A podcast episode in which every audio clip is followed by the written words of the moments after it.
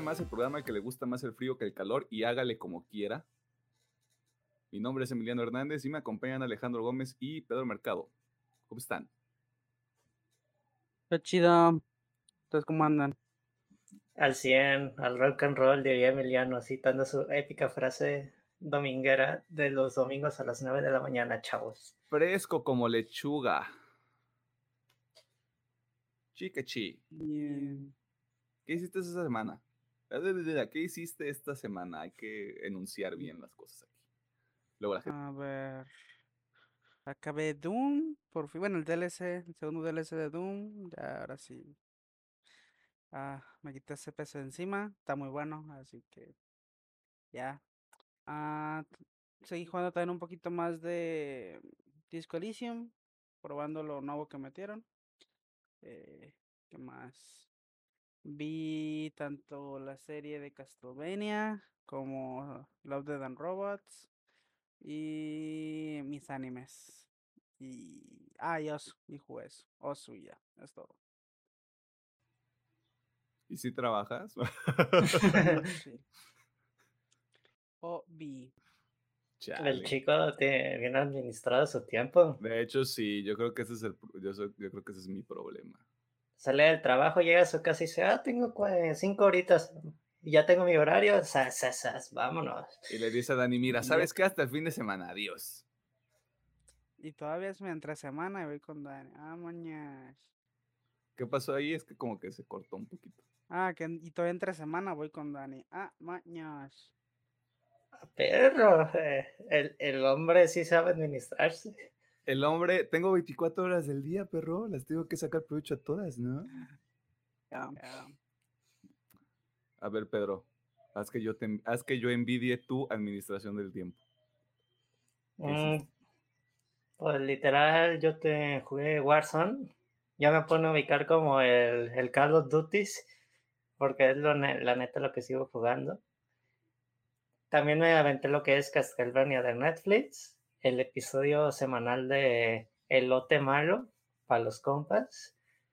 Y pues, la neta, pues tuve fin de semana social, así que no pude ver o jugar otras cosillas. Está bien. Es bueno salir al mundo exterior que te pegue el sol. Salí de, de noche. Con airecito pegue- que fresco. te- que te pegue la luz de la luna, no importa. Por eso decía que saliste en la noche. Ah, agradecimiento para la gente de Tonalá que nos brindó esa gran lluvia. Muchas gracias, amigos. Acá, acá, acá no llovió tan fuerte, güey. Lo siento, chiste malo, jeje. A los de Guadalajara sí les fue mal. Sí, fui para ayer a Guadalajara y sí estaba con mucha basura en las calles. Sí se notó que sí llovió fuertecillo. Y aquí la moraleja es, pinche gobierno, no limpia las calles. Yo tiro mi basura en la calle, pero es culpa del gobierno. Comentario político. ¿Qué más hicieron? O ya me toca a mí, ya no sé. Ya te Sí, toca a ti, hombre. ¿Tú qué hiciste, Ah. mi buen amigo Emiliano? Yo... mm, suspenso dramático. No, bajé, la semana pasada bajé el Jedi Fallen Order. Gran juego que me, que me hizo descubrir que sí soy fan de Star Wars. Creo que ya lo puedo decir abiertamente. Tiene algunas, tiene algunos detallitos, tiene algunos bugs, los tiempos de carga sí están un poquito puercos. También al momento como de, de estar procesando el juego y, estar cargando los, los ambientes en los que estás, como que le dan, le da ansiedad. Y dice, ay no, yo no quiero volver a cargar esta parte del mapa, te vas a esperar. Lo que sí tiene de bueno es que creo que la historia, además de que es canon, creo que sí le suma un poquito más de... Vuelve más interesante todavía el universo de Star Wars, más allá de lo que es la familia Skywalker, que es en la que está basada toda- todas las películas, todas las nueve películas que hay. Y hay muchos, hay muchos personajes muy interesantes. Eh, me gustan tanto los que son los héroes, por así ponerlos, y, y el lado del imperio. Creo que ahí este, el tema de las, de las hermanas, de las inquisidoras, de, de las Ay, las hermanas de la noche y los hermanos de la noche creo que también son, son personajes que puede valer la pena explorar en otros medios. Ay, qué padre esa turbina. Lo siento. No, como no sé de dónde viene, yo pensé que venía de aquí de mi casa. Eh, y ya, en general, buen juego. Si lo pueden encontrar, está yo, lo, yo lo tomé como en 400 pesos en la, en la PlayStation Store. Eh, no sé qué, precio tengo ahorita en, en, PC o en el Xbox, pero búsquenlo en una rebaja. Si tienen Game Pass, ya se la saben. Y creo que lo que dice Emiliano el valor de este juego y también como productos como el Mandaloriano es de que exploren y creen nuevos personajes. No necesariamente tenemos que volver a, a los Skywalker. Y creo que, por ejemplo, lo que es Cal, el mando, el, squad de Rebels, el lote malo, Ahsoka son personajes muy valiosos para la saga. Y pues ojalá que sigan explorando mejor estos arcos. Yo voy a dar mi opinión controversial de Star Wars y creo que Rock One es fácil. Top 3 de todo el universo de Star Wars. Vengan y peleense conmigo. Yo que no soy fan, eso sí me gusta, así que apoyo la moción.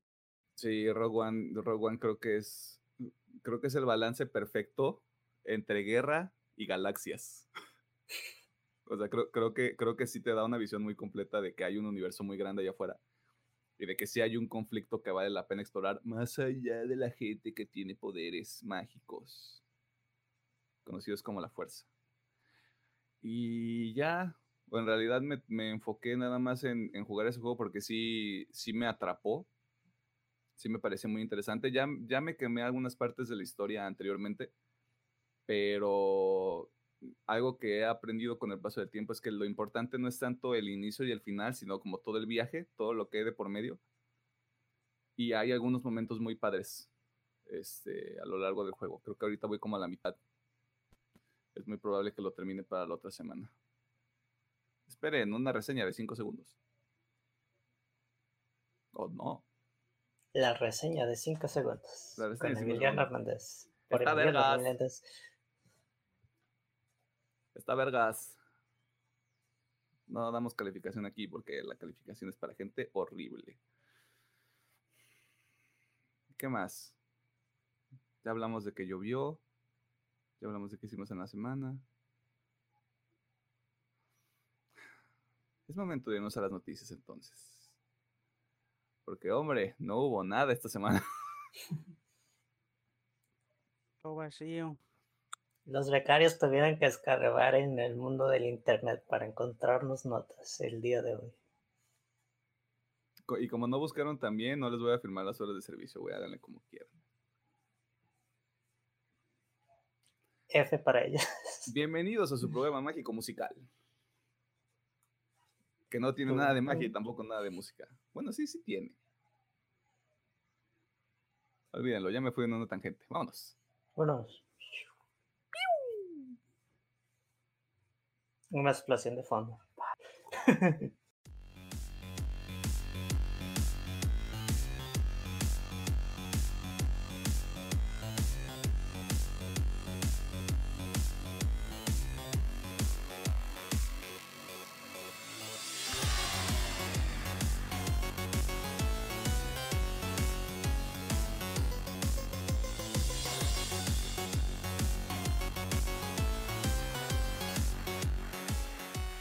Estamos en la sección de noticias donde comentamos algunas de las notas más importantes de la semana.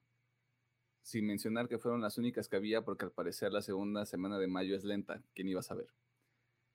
Es más, hasta podríamos hablar sobre que llovió ayer el sábado solo para rellenar este espacio del podcast, pero lo vamos a ir evaluando.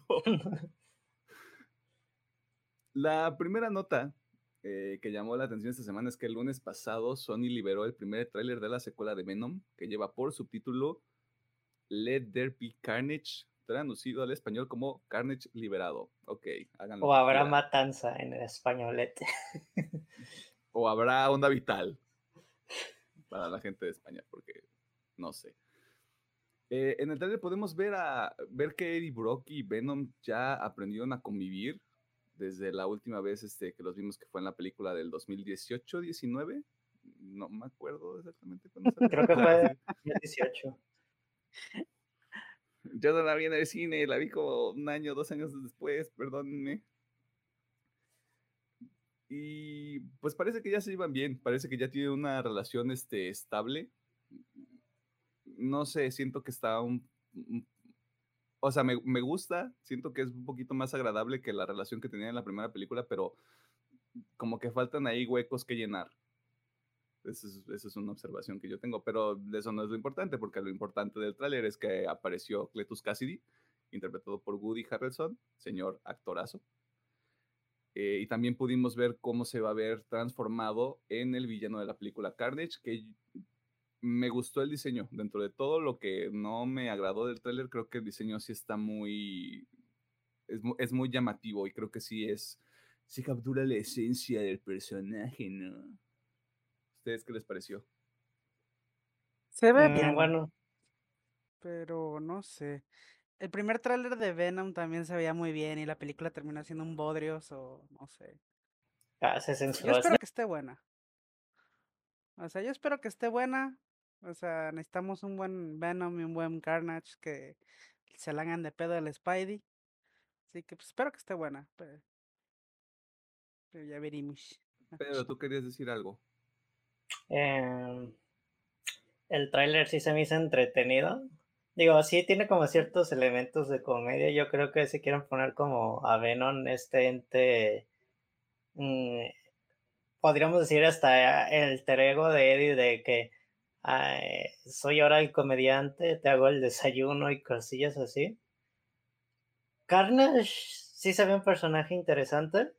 El diseño también está muy padre.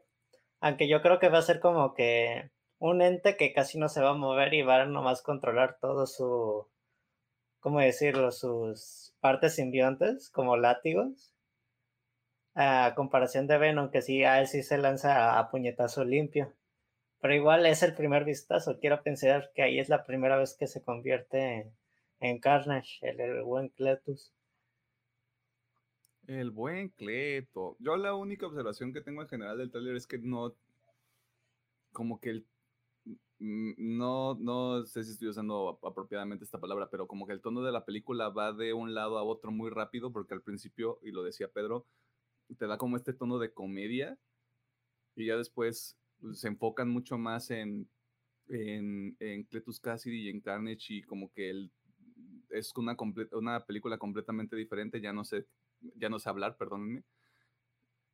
Y creo que esa es la, la, principal cosa que no me llama de esta película. O sea, si es así como de, ah, jaja, nos vamos, como Ragnarok. O sea, Ragnarok se me hizo que tuvo muchos chistes y no suficiente sustancia. Por este trailer yo puedo pensar que la, la segunda película de Venom puede ser igual, pero es apenas el primer trailer. Le doy el beneficio de la duda.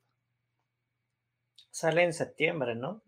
Septiembre 21, 17, no sé, segunda mitad de septiembre. Eso sí lo tengo muy claro.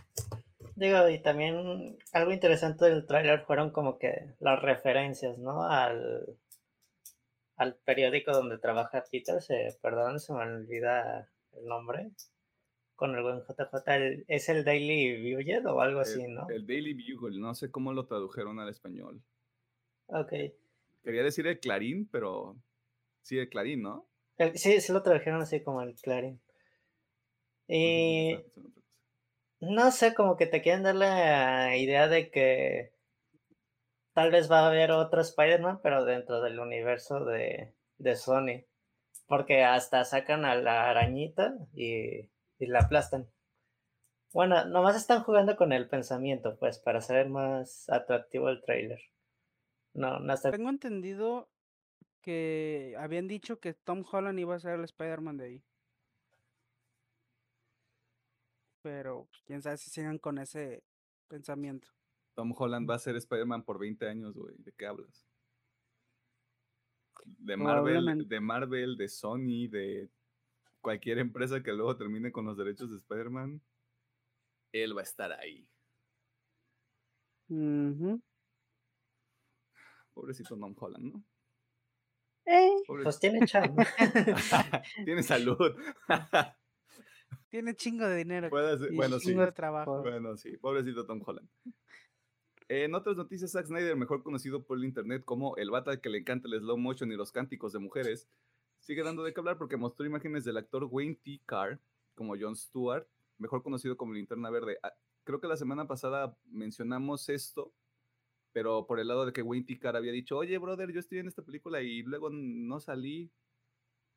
¿Qué pasó ahí? Este, pero, ¿qué más? ¿Por qué, ¿por qué Zack Snyder se hace esto a sí mismo, Alejandro? Porque se, ve que, le gusta mucho esa película. bueno, pero eh, todo esto surgió de una entrevista que le están haciendo por Army of the Dead, Mm. en la cual obviamente le hicieron eh, preguntas sobre justamente digamos, de, eh, Linterna Verde.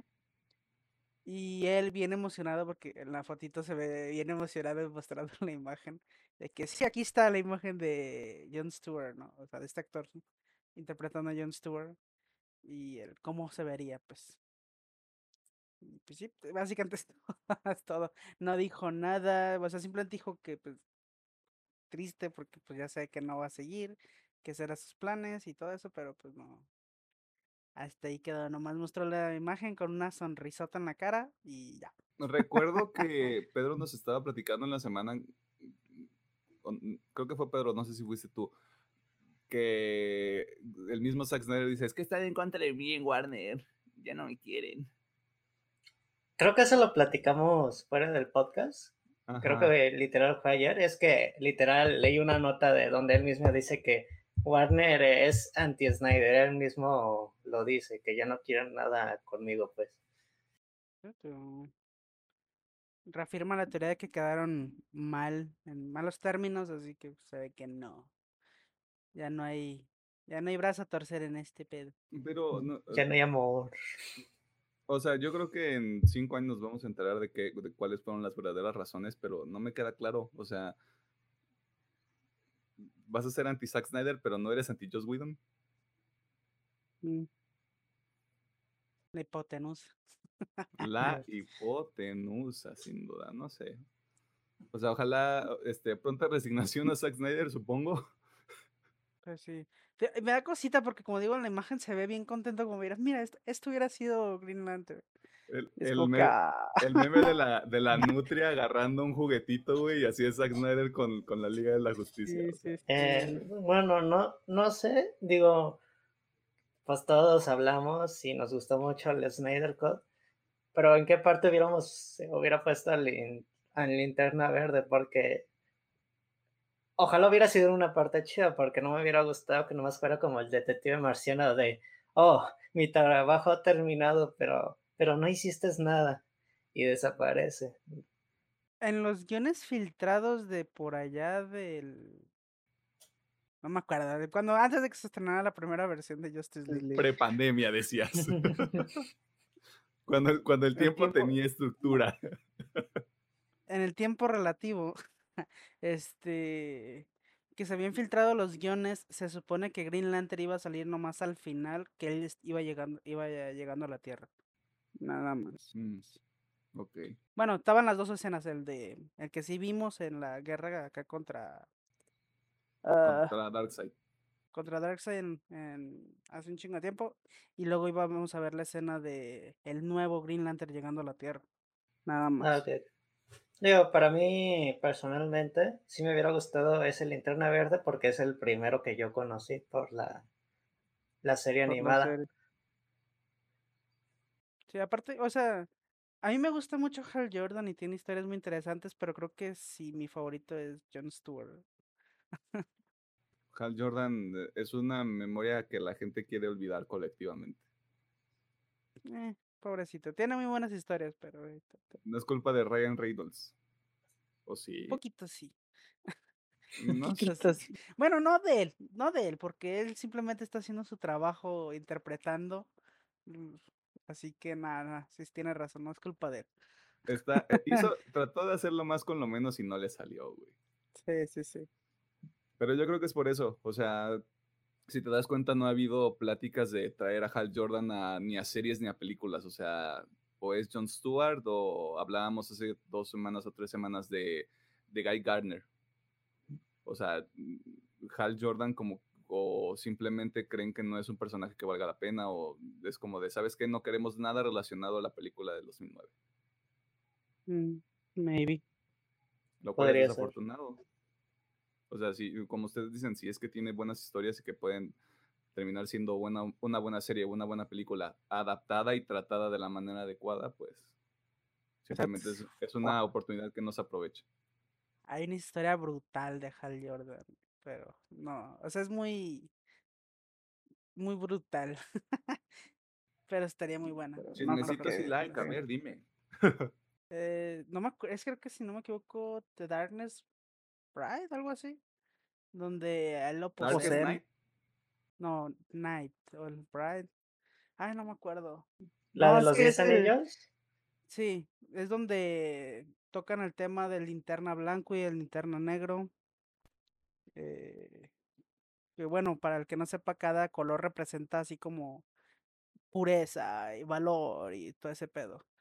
Y descubren que hay un linterna negro y un linterna blanco y luego hay una bestia galáctica y súper vieja detrás de todo ese pedo que posee a Hal Jordan y hace que se vuelva súper mega poderoso que ni Superman le puede hacer frente a eso. Esta historia está muy muy buena. Muy muy buena. No creo que la adapten. Yo creo que sí es muy buena, pero el pedo es cuando si vas a meter entes que vienen del origen del universo, yo creo que para un público general sí sería muy pesado, a mi parecer. Sí, sí, sí. Aparte es una historia muy pesada. Incluso de leer. Ah, Sí. Suena interesante, lo voy a buscar. Interesante. Al rato te paso bien el nombre. Ahorita este Darkness al Darkness Bright, o sea, el brillo más oscuro, algo así. Es algo así, no recuerdo exactamente. Brightest Night. O sea, me, me- me suena porque es como parte del, del llamado a la acción de Linterna Verde, ¿no? Es una de esas. Realmente no me acuerdo bien, al rato te lo paso bien el nombre. Miren, perdónenos, o sea, sí, somos gente virgen, pero no somos tan virgen a veces. O sea, esa- ese, ese pedo lo leí hace ocho años, o sea, ya ni me acuerdo muy bien. Cuando, era, cuando eras un proto Alejandro. Y Cuando le gustaban cosas a Alejandro. Cuando era, cuando era más feliz. todavía me gustan cosas. Deba- debatible. Debatible. Bueno, ¿a usted le suena familiar la palabra Sega? Déjeme decirle que tal vez ya tiene edad suficiente como para que lo vacunen contra el bicho horrible que nos ha tenido encerrados por más de un año. El motivo por el cual mencionamos a esta desarrolladora japonesa de videojuegos es porque reveló información de proyectos que se encuentran en diversas etapas de desarrollo. Algunos ya están en producción y otros podrían convertirse en una realidad en el futuro próximo. ¿Tú tienes más información al respecto, Pedro? ¿Qué, está ocurriendo ahí con Sega y qué... No sé por qué decidieron después de tanto tiempo salir a la luz otra vez. Bueno, la compañía creo que ya casi va a cumplir 30 años. Y el auge que tenemos ahorita en los videojuegos de hacer remakes y remasters, Y remakes de remaster. ah, como que a Sega le cayó el 20 y, y pensaron, ah, hay mercado para aquí. Porque si somos honestos, en el mismo artículo que leí, ponen como que las sagas que siempre han estado presentes eh, con ellos, que sería obviamente Sonic, eh, Persona, Megami Yaku- Tensei, Yakuza. Yakuza. Y bueno, esas serían como las principales. Y luego tenemos el bagaje de todos sus juegos antiguos que, si somos honestos, pues no- ni sabíamos que existíamos. Pero digamos, eh, de los que les pueden sonar en este momento, digamos, Crazy Taxi, House of the Dead, eh, Street of Rage, y entre otras diversas IPs que dicen que sea, hay que hacerles un, un nuevo jueguito o un remake mamalón. Estrategias comerciales chingonas, ¿no? ¿Qué podría salir mal? Mira, algo que sí se me hace interesante es que dijeron que ya se quieren abrir a más plataformas. Por ejemplo, las personas se podría decir que son casi exclusivos de PlayStation. Pero sí dijeron que quieren, por ejemplo, creo que el último ya llegó a Nintendo Switch, pero quieren que lleguen a PC y a Xbox, por ejemplo. A ver, ¿cuál, cuál último? Es... ¿El, ¿El Rumble? Porque creo que el Persona 5 no ha llegado. Eh. Y ese pues, creo que nomás está disponible en Play Tal vez, tal vez el Persona 5 Rumble. No me acuerdo si ese es el nombre exacto, pero sí me acuerdo que es Rumble. O creo que era. Ah, ¿es el Musho? ¿Esa mamada? Tipo Musho, no sé. Bueno, continúa, pero. Eh, es que es el Persona 5, el Royal y creo que luego es el Rumble el que dice Emiliano, porque ya son tres de, de Persona 5. Y a Sega le interesa expandir más su, mercado. Bueno, por lo que es su desarrolladora Atlus, que se ha entregado juegos muy interesantes, la, la verdad. Ya, perdón, no es, no es Rumble, es Persona 5 Strikers. Strikers. Ah, el Strikers, sí, pues te dice que te digo, es el, el tipo muy show. No sé de dónde saqué Rumble, perdón. Está bien, es el tipo mucho. Sí, estoy completamente de acuerdo con lo que acabas de decir. No sé, yo creo que lo decía Pedro, hay algunas propiedades como las que mencionó como este ¿cómo era? Taxi Driver, Crazy Taxi. Crazy Taxi. Crazy Taxi, Streets of Rage, este House of the Dead que tal vez sí nos tocaron, pero hay otras que no siento que es un arma de doble filo eh, introducir estas propiedades intelectuales si no lo haces de la manera correcta, porque ya llegamos a un punto en el que si no introducen eh, algo diferente a lo que ya se ha hecho antes, es otro juego de un montón, pues, o sea, es nada más ponerle gráficas bonitas y tratar de que corra lo más decente posible y no ofrecer algo diferente que es el verdadero valor que podría tener un remake o un remaster. O puede ser exactamente igual, pero simplemente es para que nuevas generaciones lo prueben. Que también puede ser la tirada. O sea, si haces un juego, si haces el juego tal cual como era anteriormente, simplemente lo traes al siglo XXI eh, y lo vendes a 20 dólares, creo que sí puede pegar. Creo que puede ser eh, una buena estrategia para hacer. Es que pues también es que ya tenemos dos estándares de remake, el que es casi como el original, pero mucho más bonito, y eh, digamos el remake 2.0, que es la misma historia, pero cambias totalmente el modo de juego. Estamos viendo a ti, Final Fantasy. Y pues es sería ver si Sega va a tomar eh, el remake 2.0 para traer estas nuevas estas IPs pero de, una manera muy diferente. A mí me gustaría que sí, pero si soy realista, yo creo que nada más los van a rehacer y así es como lo van a, lo van a querer vender. Que no está mal, o sea, lo pones a disposición de, otra gente, de otra de una nueva generación, pues, de gente que tal vez no probó esos juegos. Tal vez le encuentren valor, pero yo a mí con que me saquen un Crazy Taxi bueno, yo creo que soy contento. Es de los pocos que recuerdo que yo jugaba mucho a las maquinitas antes. Así que ya. Sería interesante. Pero me parece mm. que hay una nota todavía más este ah, incluida dentro de esta parte de Sega que no sé, no sé cómo sentirme al respecto. Pues la mejor película del 2020. Debatible. Debatible. Bueno, ah, porque fue la única película que salió en el 2020. Post pandemia. Pues la secuela de Sonic ya terminó de filmarse y entró en etapa de producción. Y como que se filtró que Jim Carrey llevó regalos por el fin de la filmación y los, podríamos decir, muñecos, modelos para para la película. Y pues la neta se ven padres, pero pues va yo creo que va a ser una película muy similar a la primera, muy divertida y mucha comedia. No, no se van a meter con cosas muy directas de, del juego, porque creo que no, no pegarían. y no tengo ningún comentario que hacer porque no vi esa película. Yo tengo un blur, pero me acuerdo que me gustó, así que. ah, sí, es cierto, tú también la viste. O sea, me acuerdo que me gustó, pero no recuerdo nada, es un blur total. Mm, no es por nada, pero creo que creo que el sustento de la película tiene que ver mucho con Jim Carrey. Sí, recuerda como sí. Eso sí lo recuerdo como de que, ay, mira, ya regresó Jim Carrey a ser Jim Carrey, qué bueno.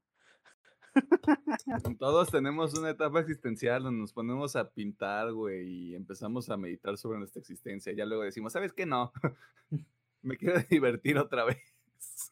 Sí, sí, sí. ¿Hay fecha para esta película? No, más sabemos que es para 2022. Qué rápido. Tiro a ciegas, verano de 2022. ¿Cómo? Ah, tiro a ciegas, eh, verano del 2022 se estrena. A ver cómo le va en la pandemia. La podrían sacar en HBO Max. No me acuerdo quién, quién produce esas películas, de hecho. Creo que es Paramount. Ah, Paramount Plus. Estreno simultáneo. O sea, si aquí todavía sigue este cotorreo.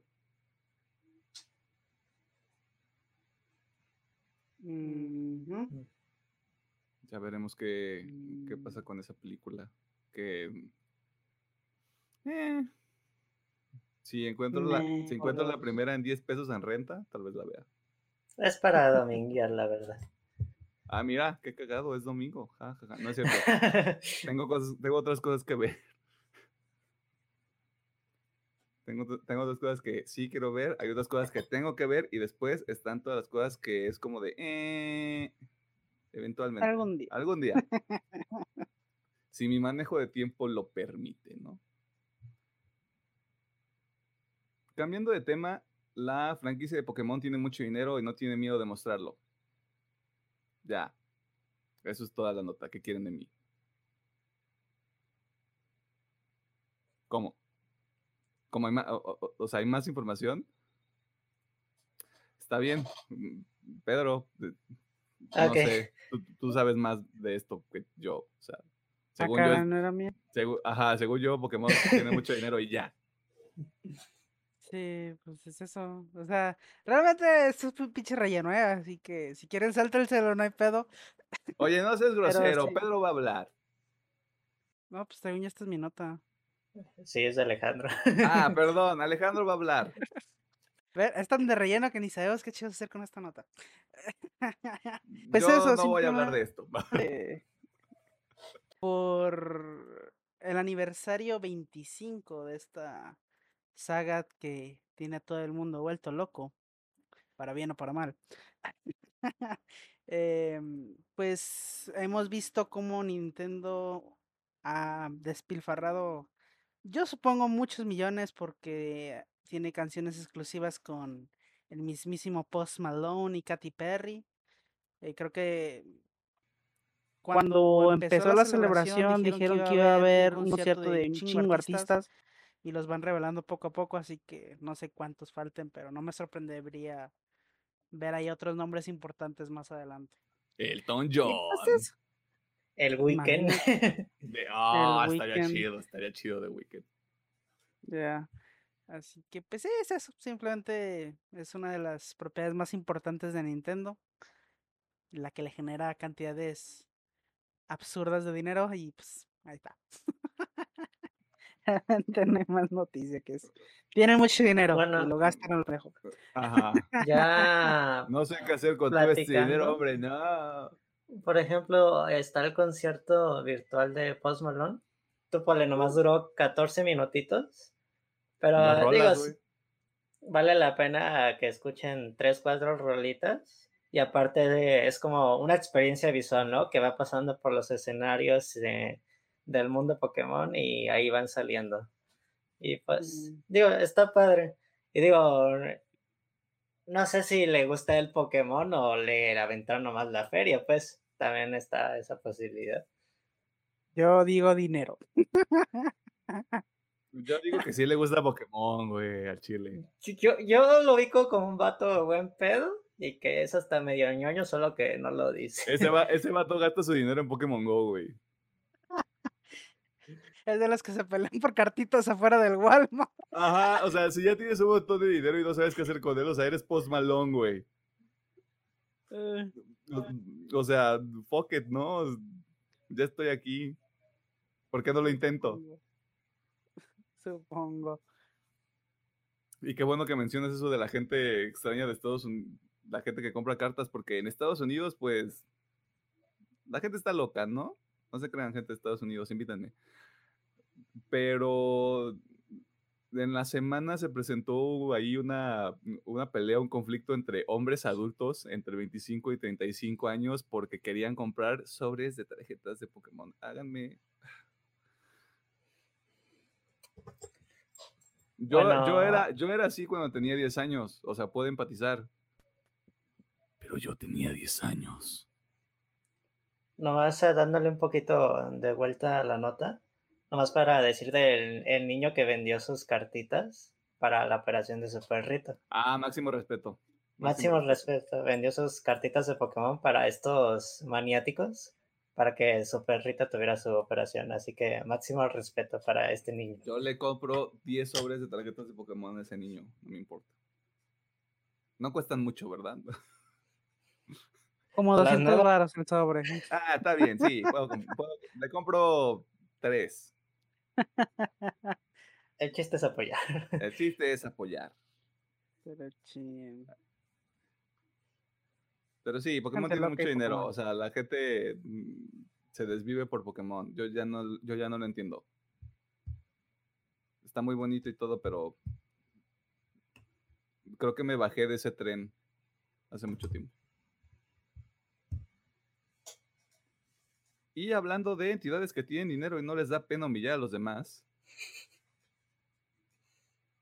Bethesda, un estudio que fue adquirido por Microsoft en los primeros meses de este año, creo. No sé. Miren, yo los datos así como que ustedes crean que los traigo a la mano, pues no, o sea, yo aquí con la poca memoria que traigo. Anunció que Starfield, un, juego que previamente habían presentado en el E3 del 2018, va a ser exclusivo para las plataformas de Xbox. Aparentemente a, las, a algunas personas de internet les pareció que esto era una horrible decisión. Dios sabrá por qué, pero ¿qué pasó? ¿Cuáles son los detalles detrás de esto, Pedro? Ahora sí eres tú, ¿verdad, Pedro? Sí, sí, ahora sí soy yo. Ok, ya. Bueno, cuando se anunció la adquisición de la compra y ya se hizo efectiva, eh, Phil Spencer y los directivos de Bethesda dijeron, se va a analizar caso por caso qué juegos pueden ser multiplataforma y cuáles no. Pero yo creo que, por ejemplo, esta nueva IP, creo que iba a ser obvio que iba a ser exclusiva. Y ya literal, Phil Spencer puso un tweet exclusivo para consolas, eh, Xbox y PC. Y dice, y digo, tiene totalmente sentido, gastaron tres veces de lo que vale Star Wars, ni modo que no vayan a hacer exclusivo este juego para sus plataformas. Y aparte no se entiende el descontento. O sea, hay prácticas más cochinas allá afuera. El caso más cercano que tenemos es Final Fantasy y PlayStation. O sea, bajita la mano, retrasaron otra vez la salida de Final del remake de Final Fantasy VII para Xbox y para PC. Y es como, oye, esto hubiera estado bueno que la gente hubiera sabido esto desde hace más tiempo. Es gente quejándose nomás porque tiene boca. Así Es que no fácil. está, es que no está chido. Es un juego que tal vez ni siquiera valga la pena y ya lo hicieron exclusivo. Güey, te aseguro que nadie le iba a jugar a esa madre. A lo Ajá. mejor nomás había un porcentaje muy chiquito que le interesaba. Y es como que, ah, ya no va a estar. Ni pedo. De- deja tú que le eh. interesaba, güey, que recordaba que esto había sido anunciado en 2018, güey. Ya. Pero, eh. Era obvio que tenían que poner exclusivos. So, no, no sé. No, no se quejen a lo pendejo, pues. No se quejen ni tampoco crean que es, este va a ser el único caso. O sea, lo, dijo Pedro y lo dijo muy bien. O sea, ya gastaron un montón de dinero en Bethesda. Mm, Entendería que juegos como Doom o lo que sea que vayan a hacer con The Elder Scrolls, tal vez sí sean multiplataforma, lo cual estaría bien padre. Por favor, no, no nos quiten Doom en PlayStation, por favor. Eh, pero si desarrollan otro tipo de, de propiedades, pues, ¿cuál es el problema? O sea, al final del día ese es el acuerdo que se tiene con Microsoft. Digo, también porque hay que aclarar que Microsoft respetó los acuerdos con Deathloop y el Ghostwire. Tokyo, algo así, ¿no? Ghostwire Ghostwire. Tokyo. Tokyo Wire.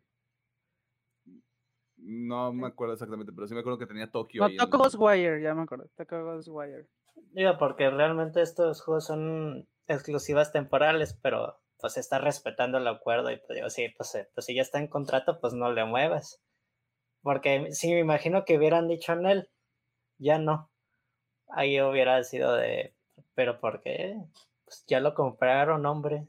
No, y aparte creo que es, creo que es esta misma idea y esta misma filosofía que está cargando Microsoft a lo largo del servicio, del, de temas de accesibilidad, que lo vamos a tocar un poquito más adelante, de, de respeto al consumidor, de, de esta misma filosofía de vamos a hacer todo lo más limpio posible ahorita, porque anteriormente puede que hubiera un cochinero, vamos a tratar de hacerlo lo más limpio y lo más transparente posible todo bajo esta, esta insignia o esta, o esta bandera que es pues entregarle al consumidor y al jugador promedio la mejor experiencia que se pueda.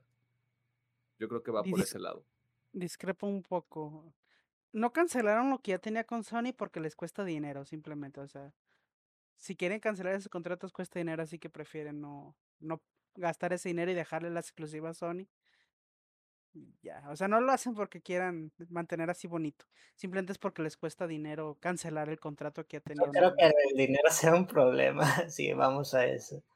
Pero es que es lo mismo, o sea, es- ya tiene el contrato con Sony, por ejemplo, Ghostwire Tokyo, y cancelarlo cuesta dinero. Sí, no es problema para Sony, pero es, es una cosa innecesaria para, para Microsoft, de que no voy a ganar nada cancelando esta madre más que mala, este, ah, Bueno, si seamos fama. honestos, eh, ese dinero ya se va a ir directo para, para Microsoft. Y aparte, qué? exactamente, como tú dices, no ocupas, o sea, si lo cancelaba ganaba mala fama. Si no, va a recibir ganancias y no gasta más dinero en, cancela- en pagar la cancelación de ese contrato. Así que realmente es un win-win para ellos, pues no, no lo veo que lo hagan porque, ay, sí, vamos a manejar todo bonito, simplemente es de que, "Ah, vamos a recibir varo y pues tenemos buena voluntad de la gente. Pero es que si ves sin, o sea, si lo ves como algo aislado, sí tienes, sí tienes razón. Pero si empiezas a ver todas las decisiones que ha tratado, que ha tratado o que ha hecho Microsoft en los últimos dos años, sí puedes armar un caso para decir aquí el enfoque es diferente. No es nada más, este, voy a comprar estudios a lo tonto, nada más para tener, para tener juegos y para estar cubriendo un catálogo. Creo que sí hay una visión y hay una planificación sobre lo que, lo que quieren hacer. O sea, sí hay como un, una idea base para todas las decisiones que se están tomando. Y no creo necesariamente que sea algo negativo. Influenciado por el dinero tal vez sí, pero eso no quiere decir que sea mal. Podemos también estar de acuerdo en que estamos en desacuerdo. Sí. Porque a Alejandro no le gusta nada. Y dale con lo mismo. Ay, tú sabes que es cierto.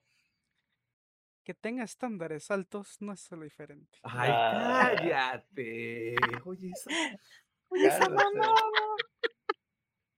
Ay, continúa, Te continúa. recuerdo que si tu pared fuera de otro color, te estarían subiendo a la cuenta de gente que gente con paredes este azul turquesa o azul menta, yo qué sé. Yo nomás digo. Supongo, Yo nomás digo. supongo. Es más, pueden cortar este pedo y hasta me mandan es de mamado. Tus sueños se pueden. Tus sueños se pueden hacer realidad, hombre. No, no es cierto. Qué, flo- qué flojera. Qué flojera. Qué flojera ponerme a cortar nada más esto y luego exportarlo y luego subirlo y a robar a ese mamador y ver qué sucede para que no me haga caso. O sea, no. ¿Para qué? ¿Dónde me quedé? Este es un programa que estamos grabando prácticamente en vivo, gente. Si hay errores, los vamos a dejar. Ragnarok. Ok. En noticias que personalmente me hacen sentir achicopalado, se rumora que Dad of Boy Ragnarok, secuela del exitoso juego del 2018 God of War, ha sido retrasado desde hace varios meses y se espera que este movimiento se confirme en algún evento de gran perfil de este año. Al menos eso es lo que el periodista Jason Schreier ha informado a través de su cuenta de Twitter. Schreier mencionó que Santa Mónica Studios habría tomado esta decisión hace meses. Y en otras noticias, el agua moja. Para brindar un poco más de contexto, este juego había sido anunciado para el 2021 en el evento de presentación del PlayStation 5 del año pasado, generando mucha expectativa. Sin embargo, parece ser que, como sucede con la mayoría de los juegos, tendremos que esperar hasta 2022, si somos positivos, para regresar a Midgar y ver en qué clase de problemas se van a meter Kratos y Atreus. De nuevo, el agua moja. Bueno, creo que era obvio que se iba a retrasar. No es por sonar así pesimista ni nada, pero. Alejandro, no es como, no, no es para sonar como Alejandro.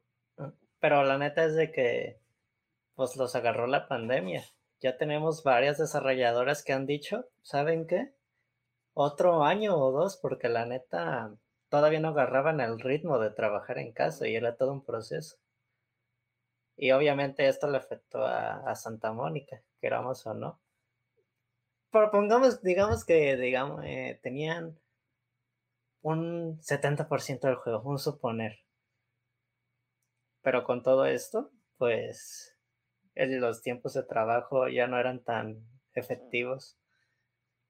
No, y aparte, o sea, sí podrían haber tenido más de la mitad del juego ya hecho, pero creo que aquí también entra en juego el hecho de que el el título puede ser este multigeneración. O sea, que se haga una versión para PlayStation 4 y PlayStation 5, porque sobre eso todavía no hay nada. Incluso cuando se le preguntó al, al CEO de, de, Sony, no me acuerdo, no me acuerdo quién fue. ¿Fue una persona importante? Otro. Creo que fue otro. alguien, alguien había dicho así como de hasta el momento no podemos confirmar si esto nada más es PlayStation 5 o va a ser para las dos plataformas yo creo que eso también puede tener algo que ver con el, con el proceso. Pero sí, creo que la pandemia vino a truncar todos los planes. Aquí sí, siendo completamente realistas, y para cómo se está manejando Sony, ese pedo va a ser solamente Play 5. No me hagas esto. Para cómo se está manejando ahorita, mm, no me hagas esto, hombre. Que salga en Play 4.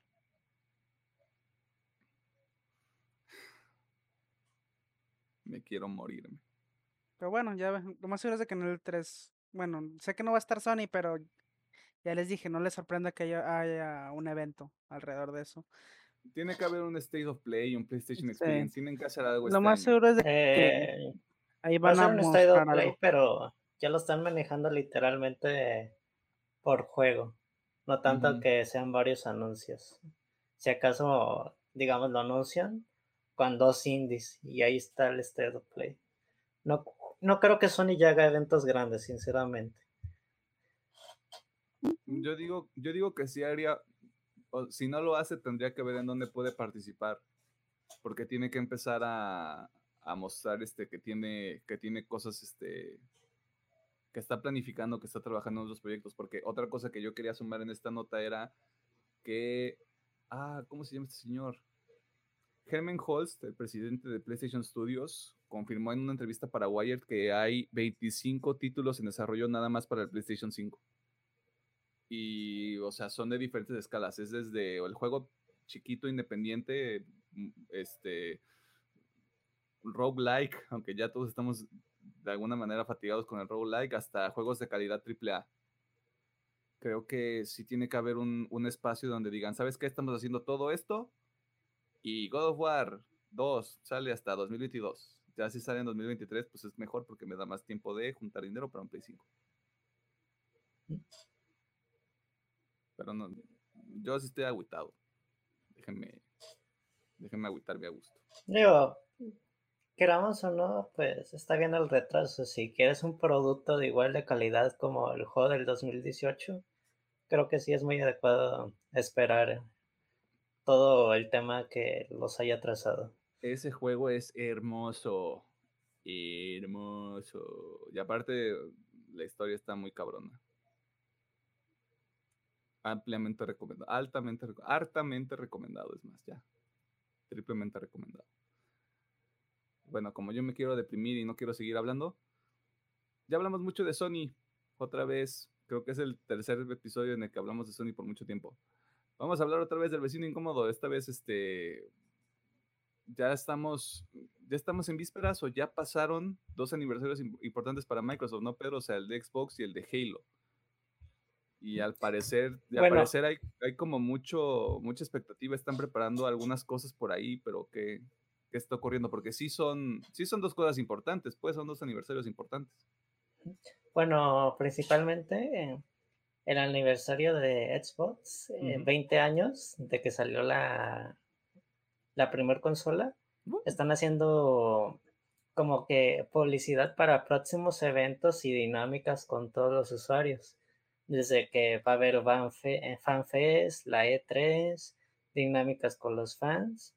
Y obviamente también va de acuerdo con el lanzamiento de Halo, el primer juego exclusivo del Xbox original que también en noviembre cumple 20 años. Y ya están siendo como esta publicidad de que va a haber sorpresas. Y obviamente entiendo el retraso del Halo Infinite, pero creo que quiera o no queda más de acuerdo con esta fecha para el aniversario 20 que salga este juego. Y espero que sí salga muy bien, porque literal fue un año y medio de retraso. Creo que es suficiente tiempo para pulir mucho más el juego. Yo me atrevería a decir que podría salir a principios de 2022. Simplemente porque alcanzan, alcanzan a cerrar el año fiscal con ese madrazo. Podría ser. Y porque estoy todavía calado porque God of War también está retrasado. No, yo creo que es. Yo creo que sí va a ser en noviembre. Bueno, aunque hay que ser realistas, eh, escasez de, de componentes para las consolas, tanto para el Xbox y el PlayStation, pues obviamente, digamos, aquí en, en todo el mundo llega un lote y desaparece a los cinco minutos. Se supone que a medida de año, tanto Xbox como Play ya van a tener un mejor sustento de consolas, pero también es un veremos. Lo último que se vio de Halo Infinite fue un gameplay, ¿no? Y fue el año pasado? Sí, fue literal el año pasado la presentación de los juegos del Series X. Y de ahí en más no, o sea, solo están las, las actualizaciones que ha dado 343, ¿no? Sí, cada mes hace una actualización para que se calmen los fans, pues que cómo trabajan con el audio, el detrás de este trabajito, etcétera. Pues mira, yo si nos, si nos trepamos a la idea de que puede salir en noviembre, en el E3 tiene que haber algo de Halo. Sí o sí tiene que haber algo de Halo y tiene que haber una confirmación de sale en noviembre. Si no, es por alguna razón. Y lo más probable es que sea un retraso. Bueno, quiero o no, sea bueno o malo, lo, sí lo van a tener que decir la E3. Y creo que es la oportunidad de revivir este evento y que anuncien más cosillas de que ahí está la promesa, ya estamos a un pasito de, darles nuevas cosillas. Gameplay de Hellblade 2. Gameplay de Hellblade 2. Con eso me compran. Estaría muy mamalón que sí lo hiciera. Estaría bien, estaría bien chido, porque ese trailer, ya sé que era un trailer de animación, pero se veía muy bien. Con eso, con eso estaría, estaría toda madre.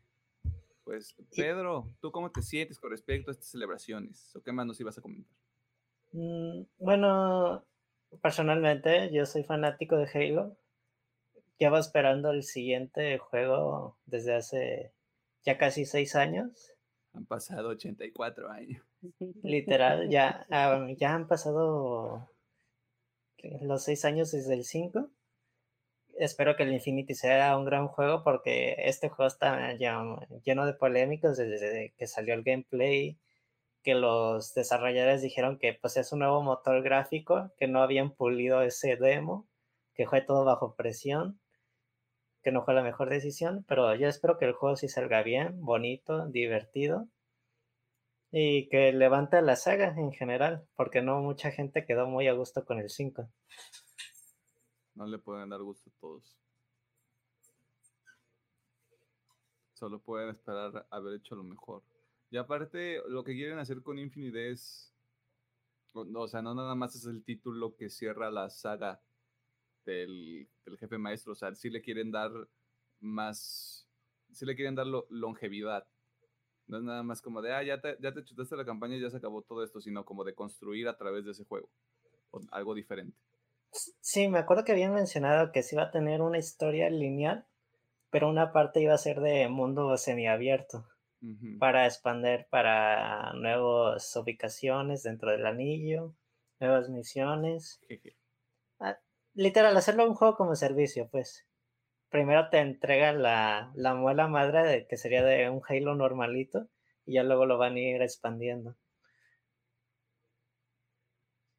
Pues esperemos que sí salga. O sea, yo que, yo que me quedé en Halo 3 y dije, mira, aquí ya se acabó esta historia, todo está bien entiendo por qué Halo sigue siendo una, una franquicia y un título importante, porque mucha gente lo sigue de, de este, cuando empezó la segunda trilogía con Halo 4. Y esperemos que sí sea un buen juego. Que, que, salga, que salga bonito, que sí... No quiero decir que cumpla con las expectativas de la gente porque la gente tiene expectativas que van desde punto A a punto B muy rápido pero que deje contento a la mayoría de la gente que sí le tiene cariño y aprecio a la saga. Como Pedrito. Totalmente de acuerdo. Y ya mencionando de lo que platicamos hace un ratito de que Microsoft en general pues sigue apostando para la accesibilidad de sus usuarios. Porque hace poquito añadió la transcripción y locución de chats en, en sus sistemas, tanto para todos los sistemas Windows y consolas Xbox.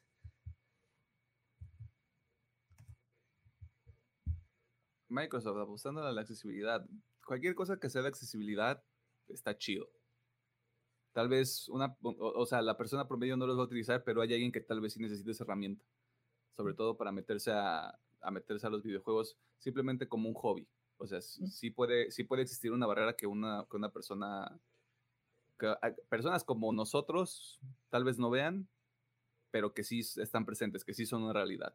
Que Ya creo que literal fue hace dos años sacaron un control especial para conectar todos los teleféricos posibles para cualquier persona con cualquier discapacidad tuviera la oportunidad de, jugar. Ah, y digo, lo padre de este control es que pues también es compatible para la PC y hasta para Play y Switch si tienes los teleféricos correctos. Y eso está muy padre, como lo que pasó un poquito poniendo de ejemplo a The Last of Us 2 con el tema de este muchacho que tenía problemas de, de ceguera, que literal tenía indicaciones de voz, de colores para que pudiera jugar y hasta el chico lloró. Y qué bueno que las empresas estén tomando estas iniciativas para que sus productos los puedan probar sin ninguna dificultad. Sí, de, de, todo lo que es de lo que es la industria y ciertos hábitos y estrategias comerciales que puedan tener. Aparte creo que esto es reciente, ¿no? O sea, eh, la accesibilidad siempre estuvo, pero siempre fue algo muy siempre fue visto como algo muy básico, algo muy sencillo y hasta años recientes fue como de, ¿sabes qué? Hay más gente que sí le quiere entrar a este, a este pedo y simplemente no pueden porque no, no, no, o sea, no cuentan con las opciones para hacerlo. Y fue cuando se empezó a trabajar en, ¿sabes qué? Hay que este, meter cuestiones este, visuales, cuestiones motrices, cuestiones auditivas, o sea, vamos viendo de qué manera se vuelve esto tal vez algo más robusto, pero también más accesible para todos, porque eso es una virtud de los videojuegos hasta cierto punto, cualquiera los puede jugar o los debería poder jugar. Así es, así es. Pero en esa bonita nota, creo que es todo lo que tenemos de noticias. Perdónenos, o sea, semana lenta. Súper lenta. No fue a propósito. Esperemos que Sí, la siguiente para semana que- algo- haya algo más interesante. Para que el trailer del Venom haya sido el highlight. Nah, no fue el highlight. para mí no, para mí no, tengo que aclarar. O sea, si tuviera que elegir una nota de esta semana, mm, pues yo en lo personal me quedaba con, la- con lo de Ragnarok. Pero porque a mí me gusta, a mí me gusta mucho God of War, o sea, desde que jugué el primero fue como de, oye, esto está bien chido. Y cuando me tocó ver esta reinvención, pues todavía más, o sea, me atrapó. Pero bueno. Si hubo una nota que te llamó la atención, o una nota que se le haya pasado al equipo de becarios, dame, dame un motivo para, para que no les firme este, sus horas de servicio. Eh, compártenoslo en los comentarios del video o en nuestras redes sociales que están también en la descripción del video. Síganos en redes sociales. No, no es cierto. Hagan lo que quieran. No nos sigan. Síganos. Suscríbanse. No se suscriban. Suscriban. Dejen like. No dejen like. No dejen que no les guste el video. Eso no nos ayuda. Y se fue porque se indignó. Se alteró. Ese timing, ese timing ni Obama lo tiene. The fuck you gonna do about it? Hagan lo que quieran. Vámonos al tema de la semana que no lo improvisamos el día que tuvimos junta para planear el episodio. Claro que no. No, como creen, todo está bien planeadito, guiño, guiño. Todo aquí, o sea, Si prestaron atención en YouTube, aquí pudieron ver atrás de mi pantalla un pequeño easter egg del tema de la semana. Pe- Pedro este, haciendo así un, una- un adelanto del tema de la semana. Yo lo vi en cuanto empezamos a grabar. You sneaky bastard.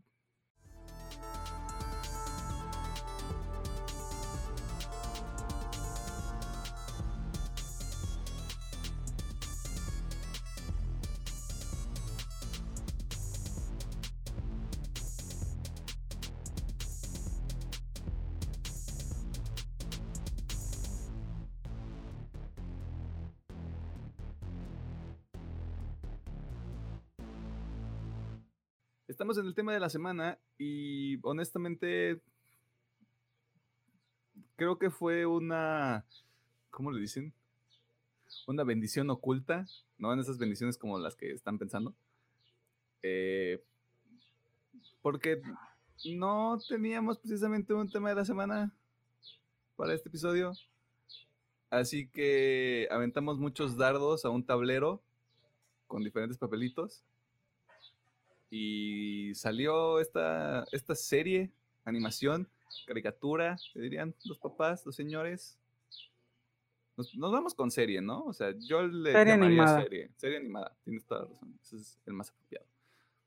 Esta serie animada que salió, fue estrenada en el 2005, Jesucristo. Y que terminó en febrero de 2008. Estamos hablando de Avatar, también conocida como el último maestro del aire o La leyenda de Ang.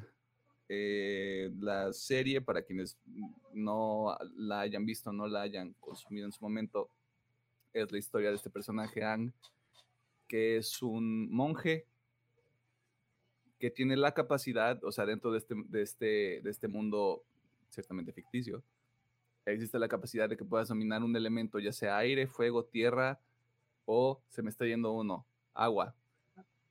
Eh, Ang, en este caso, estamos hablando de que es una persona que tiene la capacidad de dominar el elemento del aire y que mm, es- ustedes creo que me pueden ayudar un poquito más con, con esta parte.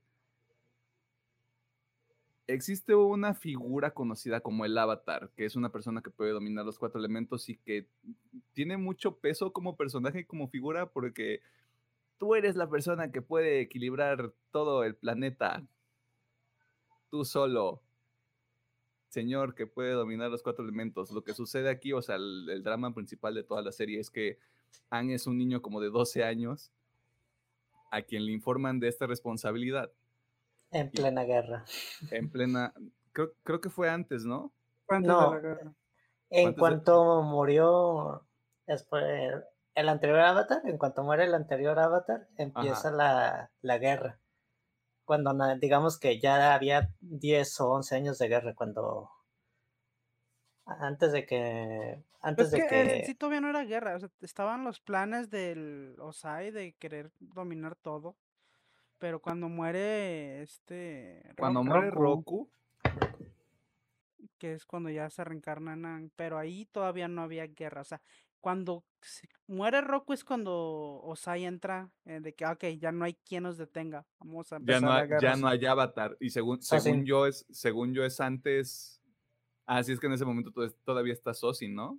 eso sin el que es Mm. el eh, eh, ahí era el actual señor No, del no. el compa de Rock. ¿No, lo- no mató a Sosin antes? Es que recor- recor- Sosin es recordemos que Aang tiene 100 años. Sí. Sí, sí va a ser Sosin. O sea, Sosin empezó la, la guerra de los 100 años. Pero lo que yo voy en cuanto a línea de tiempo, la guerra empieza cuando Aang desaparece. Sí. No, bueno, no, yo ya había antes, iniciado antes. porque cuando escapa dan el primer golpe grande porque pasa el cometa. Sí, sí, sí, ya me acuerdo. Es que, o sea, no, no había guerra, pero estos güeyes estaban en preparación de hacer sus primeros ataques. Ya estaban así como que expandiéndose, pero todavía no, han dado- no habían dado el primer ataque. El primer ataque es despuesito de que Aang desaparece, de que se va y se congela. Porque es cuando empiezan a atacar primero el templo del aire, que es donde pues, él estaba. Bueno, no más ese, sino todos los otros templos. Todos los templos de los y aire después porque, se van. porque ya sabían, la- la- o sea, la gente de la, de la Nación del Fuego, que es una de las cuatro grandes naciones dentro de este universo, que el avatar iba a ser un maestro aire. Es por eso que se enfocan a destruir todos los templos y a todos los monjes que están ahí. El problema aquí es que Aang, a ser un niño de 12 años que tiene un bisonte volador y que tiene el permiso de hacer lo que se le da la chingada gana, eh, escapa, de alguna manera escapa de esta responsabilidad de ser el avatar y de traer el equilibrio, de de alguna manera terminar con la guerra, con este conflicto. Y por cuestiones de la vida y porque trama, y tiene que suceder algo interesante, Aang termina congelándose por 100 años. Y en realidad durante esos 100 años la Nación del Fuego prácticamente dominó todo, todo este planeta. Podemos llamarle planeta o tierra o estado. o- Mm, Tierra. digamos, digamos que domina toda la tierra.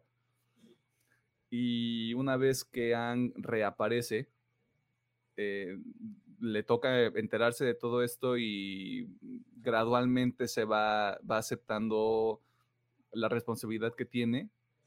Y lo más interesante de la serie es ver cómo crece el personaje y cómo desarrolla esta capacidad para ser el avatar, siendo relativamente joven. Bueno, Porque ahorita No, no pasa más de un año en toda la serie, ¿o sí? No, es menos de un año, literal. Quería resaltar que, aunque la historia sea la de Anne, para mí es la historia de Anne y Zuko. Porque cuando tienen episodios, uno eh, especial para Anne, siempre te muestran la contraparte de Zuko. Yo creo que son, ellos son los dos pilares de la serie.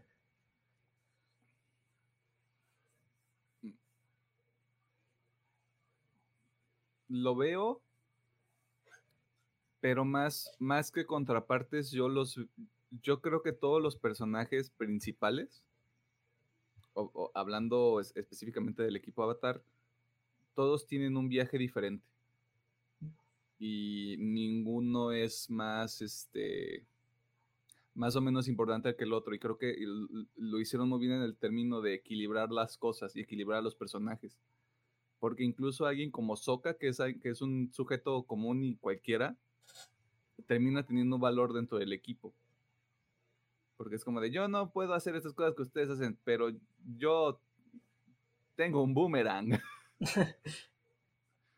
que sí, lo Bueno, utili- ah, que lo utilizan como el, el, este, el alivio cómico, pero también creo que en el tercer libro es donde ya se enfocan en, ¿sabes qué? Hay que tratarlo como un integrante más del equipo. Hay que hacerlo una pieza importante de todo esto también. Pues que en sí lo construyeron para que fuera un sí- líder. Poco a poquito, que es como, como dice Alejandro, el líder, el cerebro del grupo, sobre todo cuando están contra las cuerdas, eh, normalmente es el que, el, el que propone un plan para escapar o ganar la batalla. Pero- Yendo un poquito de orden, eh, ¿qué les parece en general la serie?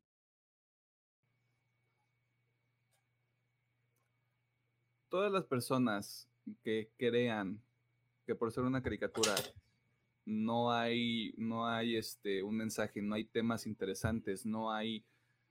Mm, vaya, lo van a, lo van a dejar pasar como algo infantil, no lo hagan. O sea, sí, sí denle una oportunidad. Así ustedes digan, no, pues la voy a ver a lo largo de un año porque son muchos episodios por temporada, háganlo. Dense la oportunidad. Yo creo que de las mejores series animadas que hay, me atrevería a ponerlo más arriba de cualquier anime popular que, que existe en este momento, que esté siendo transmitido en este momento. Porque la calidad de la animación, la calidad de la historia, supera muchas de las cosas, de las cosas que se han hecho antes y que se hacen ahorita. Tan tan. Personalmente creo que es una muy buena serie.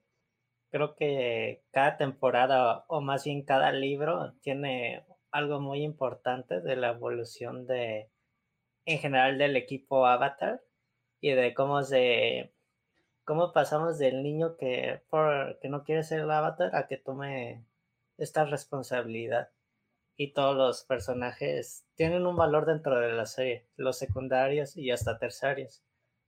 Porque algo que así es importante la serie es que no olvida ningún personaje. Si en un momento se requiere, lo traen de vuelta y eso es como que algo muy padre no, no lo dejan orillados en el olvido como otras series. Por mi parte, simple es una obra maestra, es una serie súper buena y súper disfrutable. Que ah, bueno, entiendo algunas críticas de que el primer libro es muy lento y sí, pero obviamente tiene razón de ser, ya que está cimentando todo lo que, todas las bases para las, los siguientes dos libros. Pero sí, es una serie muy recomendable. Como digo, para mí es una obra maestra. No, no lo pondría como lo mejor que he visto, pero sí está dentro de un top 5 fácil. Pues yo de series animadas sí, top 1. Pero yo tampoco, no, es muy común que yo consuma este, cosas animadas, pues.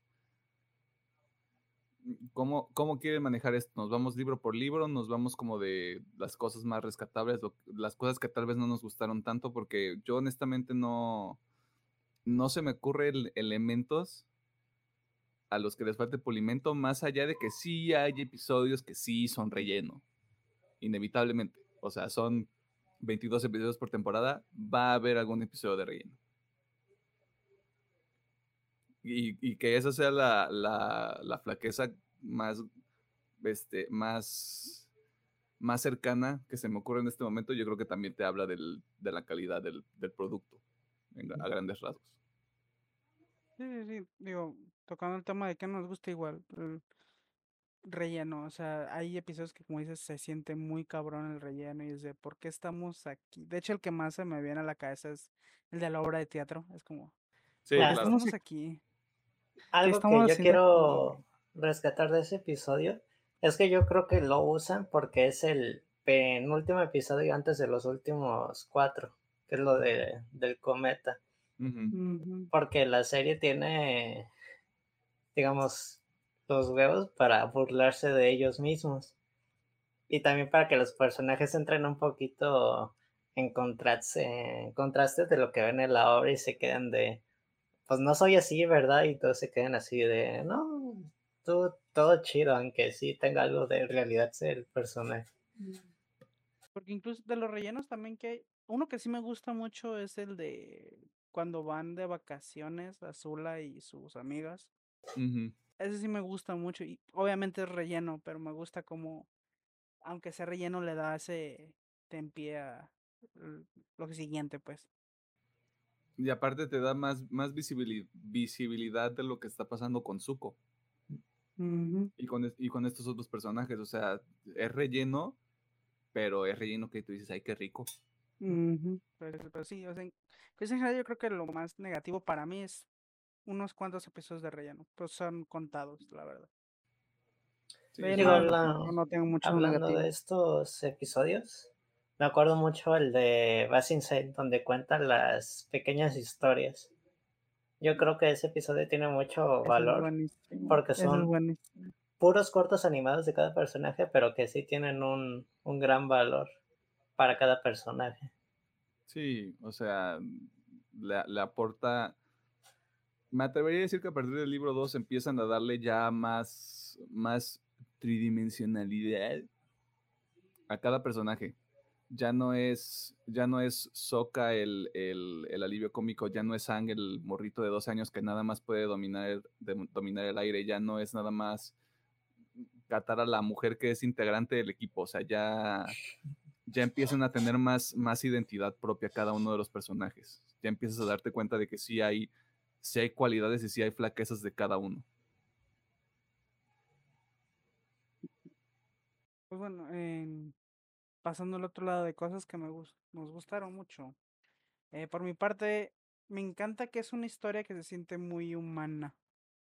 Porque como dices, nos lo ponen los personajes muy humanos, con errores, con emociones, eh, con metas que pueden o no ser eh, buenas desde nuestro lado como espectador. Sí que siento que el mayor valor que tiene esta serie es eso, que es una serie muy humana y es muy fácil empatizar con casi cualquier personaje dentro de este mundo. Algo que les quieran decir de que les guste. Quiero escuchar a Pedro. pues para mí cada personaje es interesante a su manera, sobre todo el hasta Momo y Apa son personajes muy importantes de la serie. Por ejemplo, Apa es pues la única vinculación que tiene Anne sobre hace 100 años, su compañero y no quiero decir mascota porque realmente es su amigo y sí se le da mucho valor cuando este desaparece. Ay, no hagas esto, ya voy a llorar. Perdón. que Anne se pone a llorar, hasta cambia mucho la estética del personaje de que ya, ya no creo mucho en la positividad y la esperanza.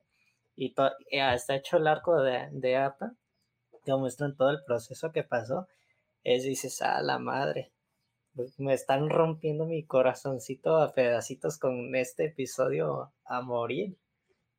Y de hecho, hasta el punto de reencuentro, cuando se vuelven a ver, es de que llega, le da su abrazo, se pone a llorar y hasta el APA también saca la, la lagrimita y dices, ay, güey, qué bonito, pero no me sigan haciendo esto, qué bueno que ya se encontraron, pero que sí logran encajar con el espectador, que seas muy empático con todos, hasta el punto de que quieras llegar a llorar.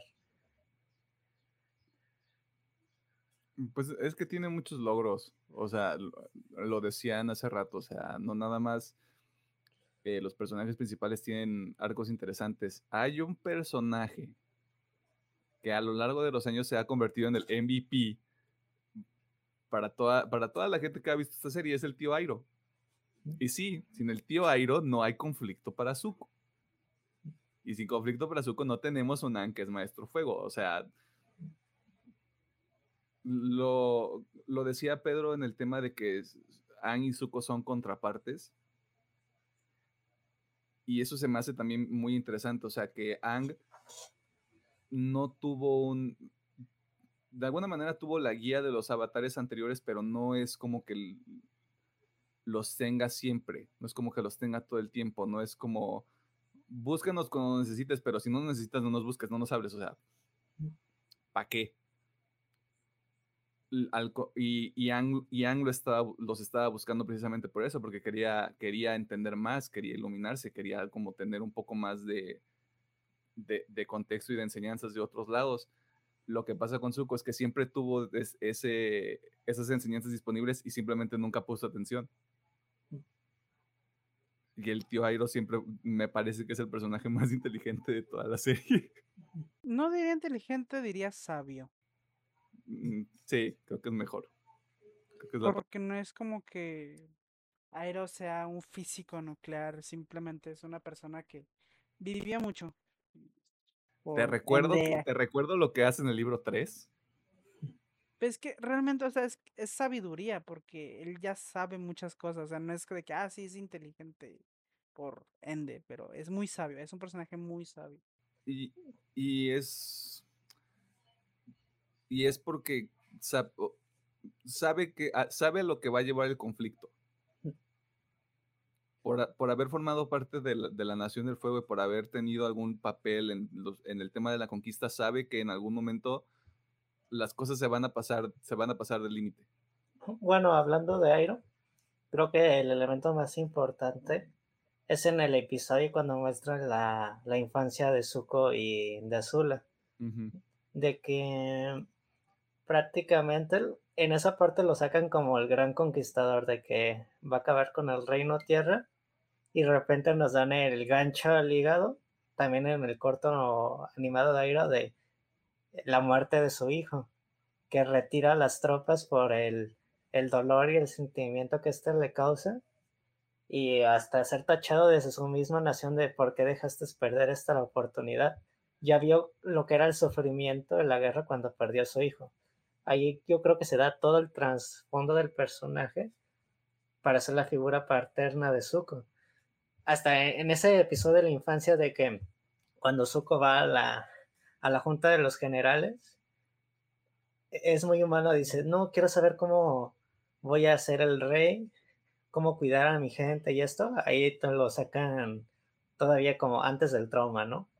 Y dice, ah, no, pues sí, ve, pero todo conlleva a una causa, un efecto, que no puedo hacer nada y Airo para evitar lo que le pasó a Zuko.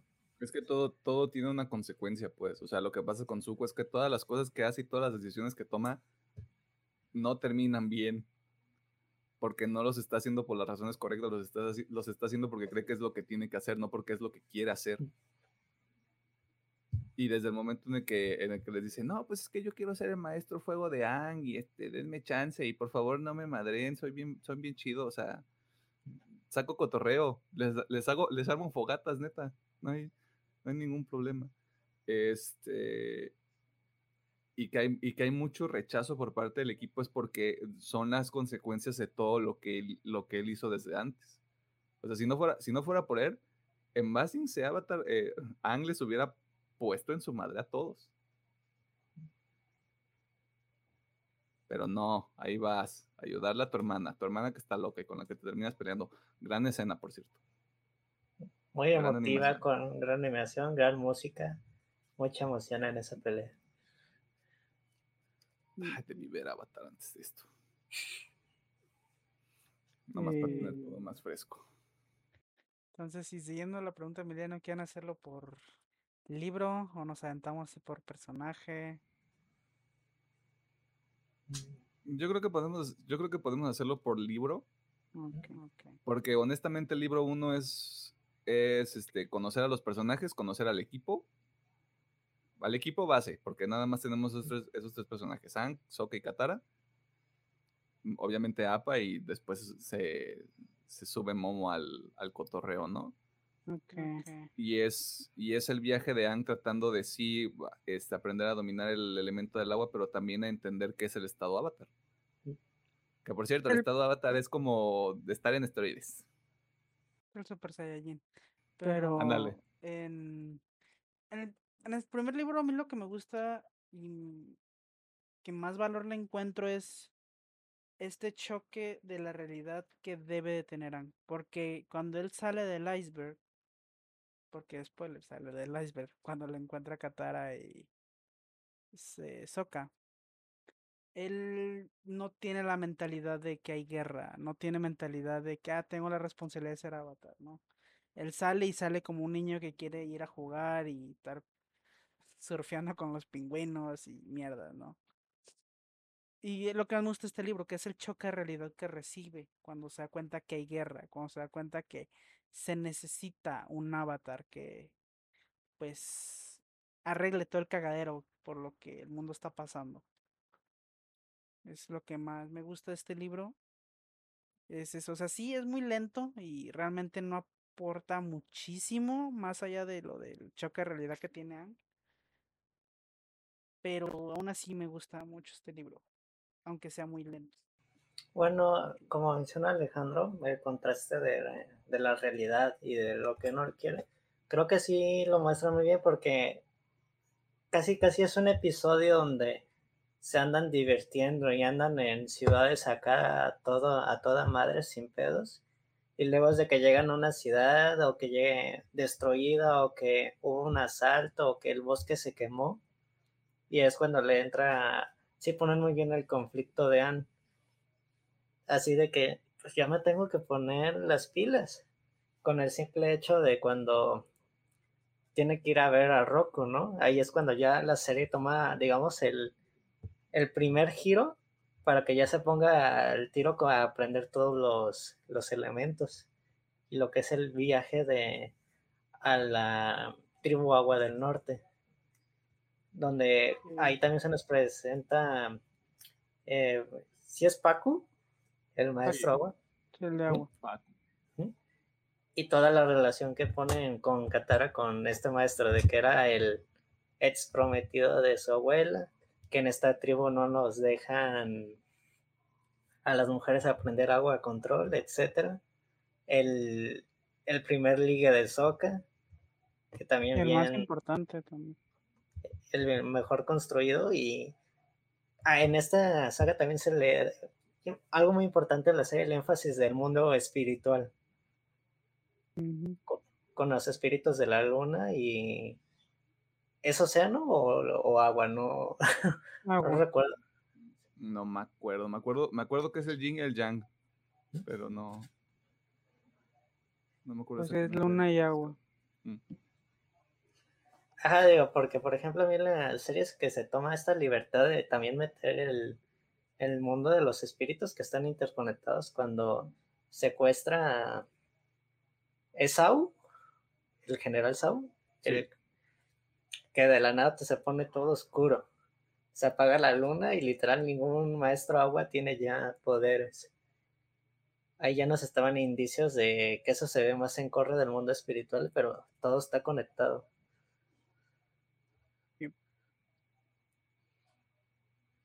¿Algo que crees mm. rescatar de la primera temporada? Creo que a ver, algo que se me ocurra en este momento, porque ya mencionaron dos cosas muy importantes.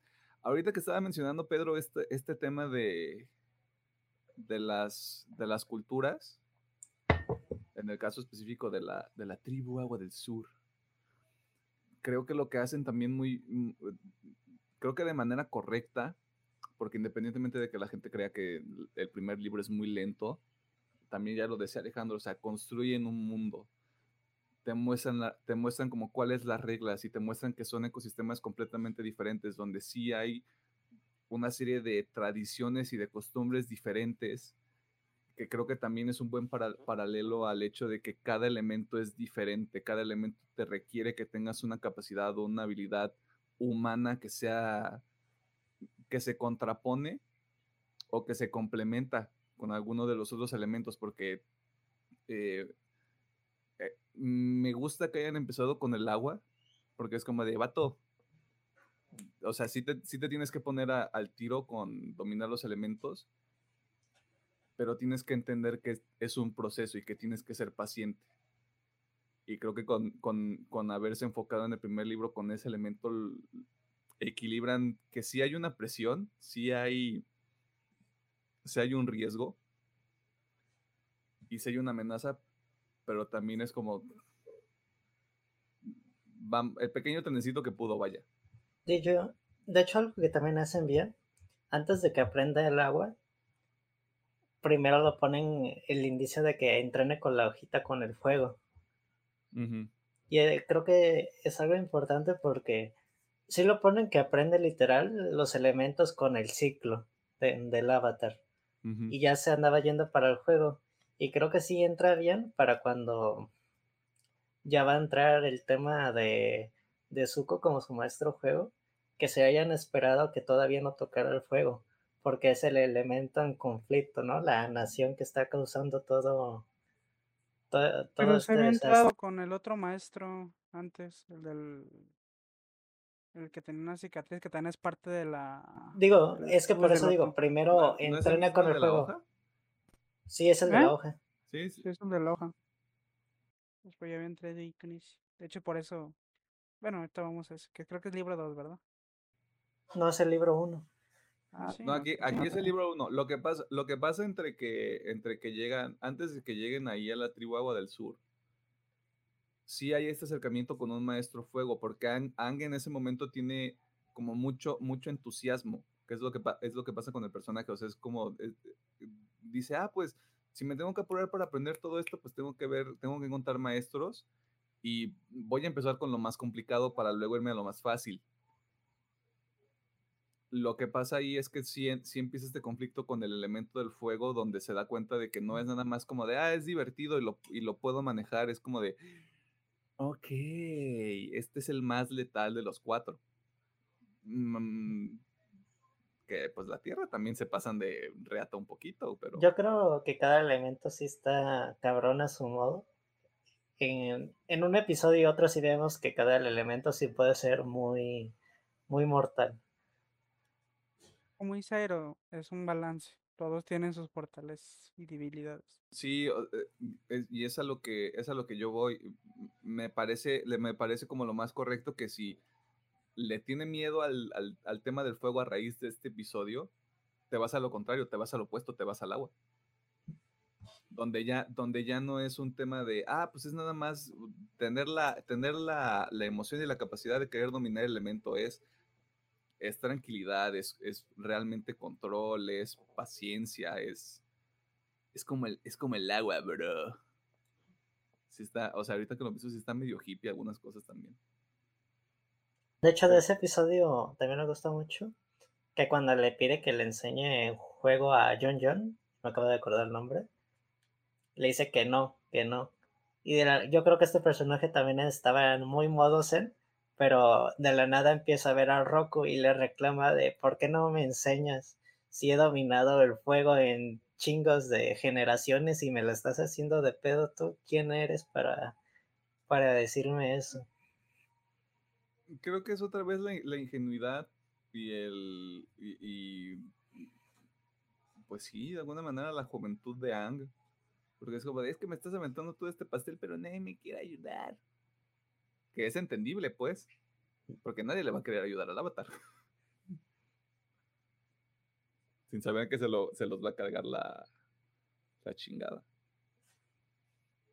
Pero en términos generales, o, o sea, para cerrar, para cerrar, porque nos quedan todavía dos libros, y el, creo que el segundo es el más interesante. El primer libro es Construcción de Mundo, te presentan a los personajes, te presentan el, el conflicto principal de toda la serie, y te van, de- te va, sí avanza lento, pero cada paso que se da, sí va, sí va sumando, sí va aportando un poquito más a la historia. ¿Algo más que quieran añadir? Nomás el recalcar el episodio donde Ang llega a su antiguo templo aire y se da cuenta que todos están muertos. Me gusta mucho ese episodio. También mencionando el que me gusta, creo que es el siguiente para hacer contrapeso con ese episodio, es cuando va a esta ciudad de la Tierra y se encuentra con, ¿cómo se llamaba el Rey Tierra? Con Bumi. Con Bumi. Y es de que, ah, mi amigo de la infancia sigue con vida y pues es como que un apoyo moral de lo, antes de esto de lo del templo aire, de pues, tienes que echarle ganas, ya no es, ya no es tu mundo, pero aquí estoy todavía para lo que necesites. Mm, no sé, estoy pensando. Y también estoy viendo cuáles son los episodios de esa, esa temporada como tal.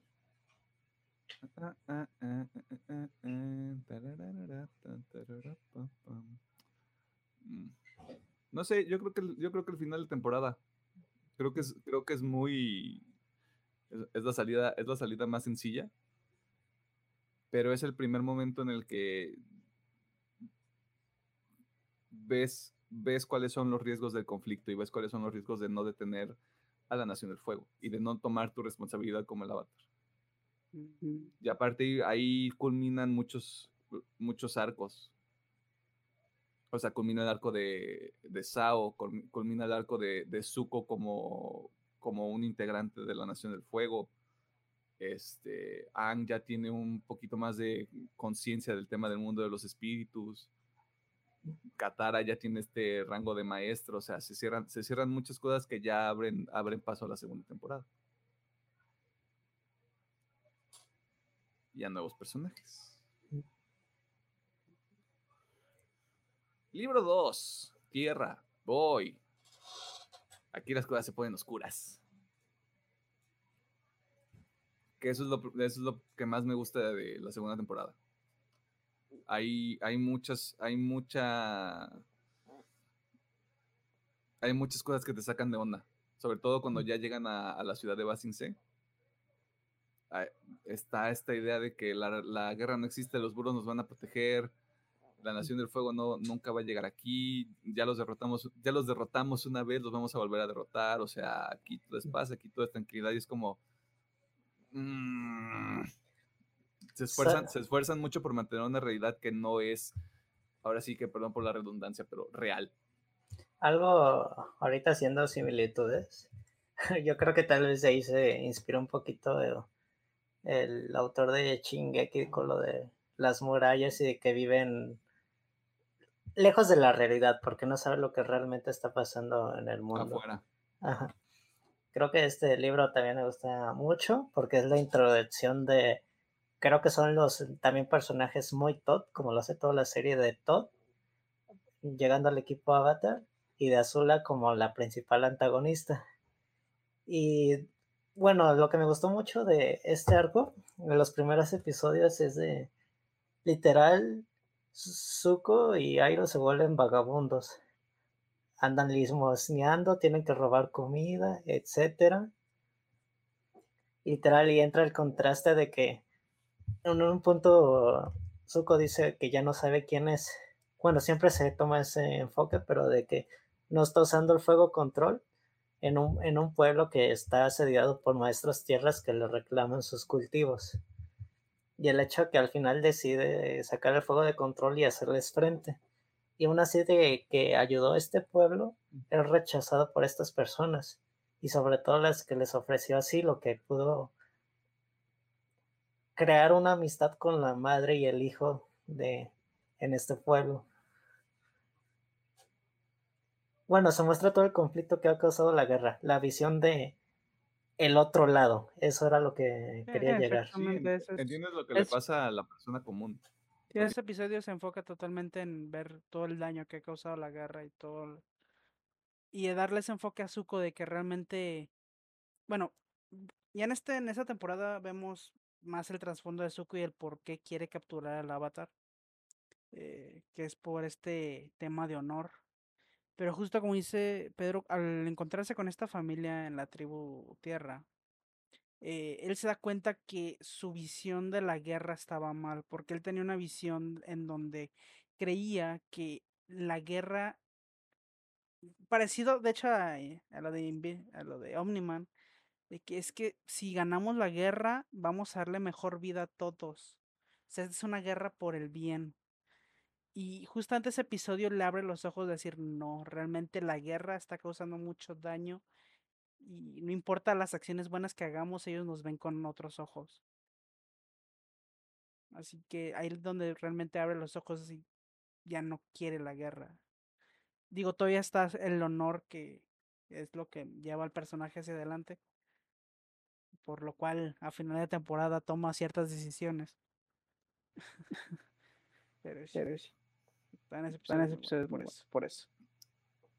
Y aparte aquí empiezas a ver esta separación de, de Zuko y de, la, y de la construcción de su identidad como un, como un individuo, no como me protege mi tío, sino como de quién soy yo. Y empiezas a tener estos, ahora sí que con las palabras del diccionario, pero estos atisbos de va a ser bueno, no va a ser bueno, si quiere, si quiere hacer lo correcto, no quiere hacer lo correcto, porque empieza con el tema de, no me acuerdo si es en esta temporada o en la primera, donde rescata a Ang de una prisión. Es la primera. La primera. La primera. Y luego aquí en esta temporada es donde cuando ya está solo, protege a una familia de unos, de unos bandidos. Y también, no, re- no recuerdo si es, es en este mismo arco, no es en ese mismo episodio, pero también hay un punto intermedio donde, todo, donde, donde todos convergen, o sea, converge el, el equipo Avatar, converge Azula, converge Zuko Es en ese también. pueblito de la tierra. Sí. Y, y es donde dices, ah, ok, ya en retrospectiva dices, este es el primer vistazo a lo que va a ser el futuro. Mm, Pero en ese momento empiezas a, empiezas a cuestionar, ¿este vato se les va a unir, no se les va a unir, si quiere, no quiere? O sea, y es justamente donde entra en conflicto otra vez. Porque el, confli- el conflicto ya no es este, voy a, voy a perseguir a al avatar y voy a recuperar mi honor. Es, ¿y ahora qué chingados hago? ¿Quién chingados soy? O sea, sin, sin apoyo, sin, sin, sin mi tío, sin, sin mi honor, sin poder regresar a casa, ¿qué hago? ¿Quién soy y a dónde estoy yendo? Porque en un punto dice de, me siento cansado de no saber qué hacer. El, el simple hecho de cuando van Por a, dos, Zuko, por dos. a Basinse, que se queda... De hecho me acuerdo en un punto de este mismo episodio de APA, de que Airo ve al bisonte y distrae a Zuko para que no se dé cuenta, porque ahí ya está en un momento de, digamos, no sé, pero de que ya quiere otra cosa en su vida. sí, después de todo este viaje que tiene por distintas villas de la tierra, es donde Zuko ya dice, bueno, ok, eh, voy a olvidar todo lo del avatar, todo lo del honor y voy a hacer una nueva vida aquí en Basinse con mi tío y con un restaurante de té. Por eso es que Airo hace eso de que, ¿sabes que Este güey está bien ahorita, ya sabe qué es lo que quiere, ya olvidémonos del avatar. Pero, pero, no. Las obsesiones son difíciles de olvidar, hombre. A Digo, favor de Zuko, se quedó muy traumado después de cuando obligan a su madre a irse, bueno, que le hacen creer que está muerta y queriendo buscar mínimo una aprobación que era porque él realmente el único cariño que tenía era el de su madre y cuando se va pues intenta buscar el de su padre, pero pues, obviamente su padre es un puto maniático y por eso es que se vuelve loco buscando esta aprobación pues del padre. Pues sí, realmente nunca quiso al niño. Siempre No. se da ese enfoque de que Azuka, digo, Azul era el top de la familia. La hija chida. O sea, está igual de loca que el papá, güey. De hecho- y de hecho, es raro la, la decisión, el último giro argumental de la serie, porque literal, dos episodios antes decide liberar a Appa con el consejo de Airo. Desde, ¿Realmente qué quieres hacer? ¿Quién eres tú? Y es de que, ¿qué hago con el con Appa? ¿Lo- ¿Me lo secuestro para agarrar a Ano o lo dejo ir? Y si te dejan ese espacio de blanco de segundos y otras escenas de, pues, ¿cuál fue su decisión? Y ahí es otra vez donde otra vez el personaje entra en conflicto en sus sueños, de que le da fiebre, un chingo de sed, que en su sueño aparecen dos dragones y que literal un dragón es Airo y el otro es Azula y ya te están poniendo de que todavía no está, está bien este vato. Es que el Porque vuelve a caer en la oscuridad eh, en el- el sueño, pues. El conflicto del personaje va evolucionando a medida que va perdiendo identidad, lo cual se me hace... Por eso te decía que no, no creo que sea tanto como la contraparte de Anne, creo que todos tienen su viaje por, por separado, porque si en el libro uno es, quiero recuperar mi honor, quiero regresar a casa. En el segundo es, tengo que, tengo que dejar ir todo esto porque mm, o no lo puedo lograr o tal vez no es el lugar en el que tengo que estar. O sea, eh, ni siquiera, ni siquiera tener claro cuál es el motivo por el cual ya no puedes regresar o ya no quieres regresar, te presenta otro conflicto. Y si ya no, ya, si ya no tienes que, que capturar al avatar y no tienes que este, generar ningún daño adicional a ninguna otra persona, ¿qué sigue? ¿Qué hago? Tengo aquí al bisonte, ¿lo dejo ir o no lo dejo ir? O sea, es que creo que es, creo que es un conflicto que no se, no se, no se puede resumir muy, de manera muy sencilla porque sí hay muchos elementos detrás.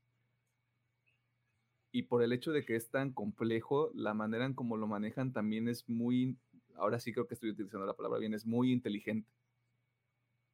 Nada más que al final, el final de esta temporada, maldita sea, por el honor. no esperabas nada de ti. Le prometen lo que siempre quiso. La aprobación de su padre. Todo Por eso es que lo acepta. Todo meco. Muy mal. Sí.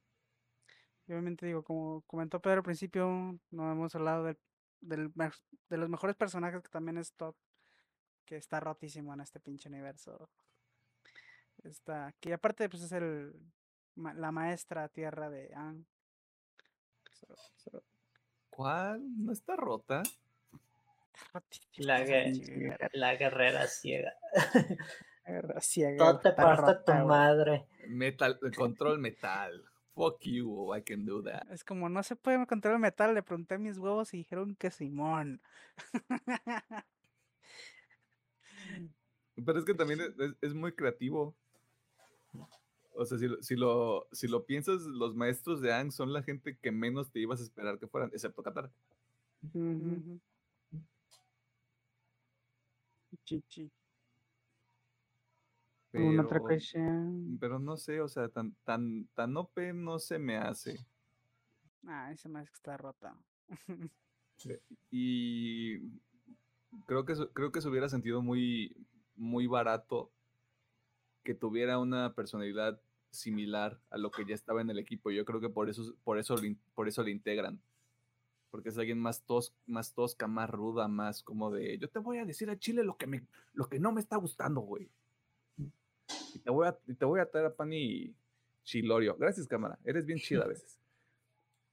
De hecho, el episodio donde Anne está aprendiendo tierra control, que al principio le está batallando y luego de la nada ya le está echando ganitas, pero en la prueba final no logra hacerle frente a la piedra y todo es de, no, pinche vato, ocupo que estés al tiro, que tengas la postura para soportar la piedra.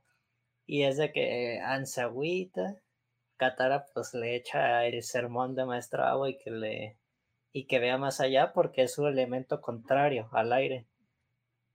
Que tú, literal, tú en el aire eres libre, ligero, tú te sientes con la facilidad de ir con la corriente, ¿no? Digamos. Y la tierra es estar tosco, macizo, rudo, todo lo contrario del personaje. Plántate, perro, aférrate. Así que así le dice que te crezcan un par de. Épale, que te crezcan un par, un par de piedras, ¿cómo ves? Yo creo que esa es la, esa es la dinámica más interesante de la, de la segunda temporada. O sea, de alguna manera Aang ya tiene dominado el, el agua control. Y ahorita es dominar la tierra. Y el hecho de que sea, de que sea el opuesto que justamente a- eh, aparezca lo que podríamos llamarle el punto medio de toda la serie, te sigue mostrando que sí hay un progreso. Y ese, y es ese mismo ritmo que, que viene de la primera temporada y aunque aquí pasan más cosas y hay un poquito más de, de personajes a manejar y entre que te introducen nuevos villanos o nuevas amenazas y un poquito más de lo que de cómo funciona cómo está funcionando el estatus mundial eh, sigue, sigue siendo el, el- el foco de atención que tiene que seguir dominando los elementos porque si no se, les- se le va a acabar el tiempo eventualmente. Mm, Porque aparte se le reduce el tiempo después de lo de la biblioteca que descubren lo de que es única oportunidad realmente es donde pase el eclipse. Y antes de que pase el el cometa. eh, cometa, así que se le reduce todavía aún más el tiempo que tenía. De hecho, algo que creo que no hemos mencionado, bueno, lo, nada más lo pasé por, lo mencioné por encimita al, al principio. Pero toda la ciudad de Basin C, así como, en, o sea, extrapolando cosas pues, pero así como dijimos que Night City en Cyberpunk es un personaje, creo que Basin C es un personaje en esta, en esta segunda temporada. Y hay, es- no me acuerdo exactamente de cómo se llaman, pero este ejército del Reino Tierra, que son como el FBI. Los Daily. los- ajá, es de esos perros. No, las Bailey son las de los Kiyoshi. Que se muestran como Kiyoshi. No, pero o sea, No. son, son, lo- son los que traen túnica negra. Los- esos son los Daily. Es- ¿Cómo? Daily.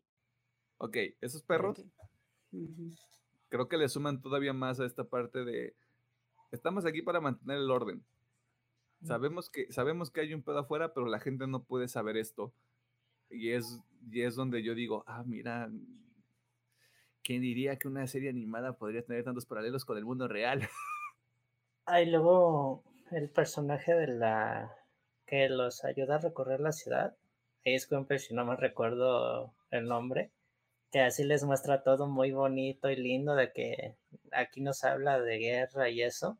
Y de hecho que al final del episodio llega otra chica con el mismo nombre y esto y se quedan de pues, qué diablos está pasando aquí, aquí hay algo muy raro.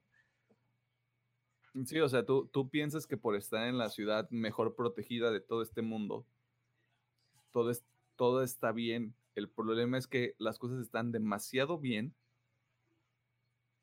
porque, porque están ignorando el mundo exterior. Es como, Pero es- sí, todos, todos vénganse, aquí estamos bien, ¿eh? Pero, Pero nadie habla de lo que está todo eso, o sea, nosotros como espectadores sabemos que es una mentira, porque ellos viven con la creencia de que así nosotros derrotamos al ejército del fuego, cuando nosotros sabemos que no los derrotaron, fue Airo que se retiró. O sea, él ya tenía ganado ese pedo, simplemente se retiró.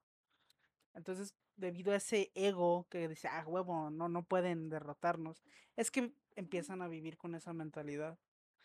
Y sin prestar atención que pues no, o sea, tienen un cagadero dentro que, oh Dios. Y es, y es el valor que tiene el hecho de que los personajes lleguen a la ciudad, porque ellos ya tienen esa, eh, o sea, el conocimiento que tenemos nosotros como audiencia, lo traen Ujú, ellos adentro de Basin C, por eso para ellos es como de, es que las cosas no están bien, o sea, las cosas afuera no están bien, ¿por qué le, están, ¿por qué le estás mintiendo a la gente? Tenemos, tenemos que empezar a luchar. O sea, todos, todos estos temas que son ya un poquito más, más cursis, pero que siguen siendo parte central de la trama. Y, y yo honestamente creo que el segundo libro es el mejor.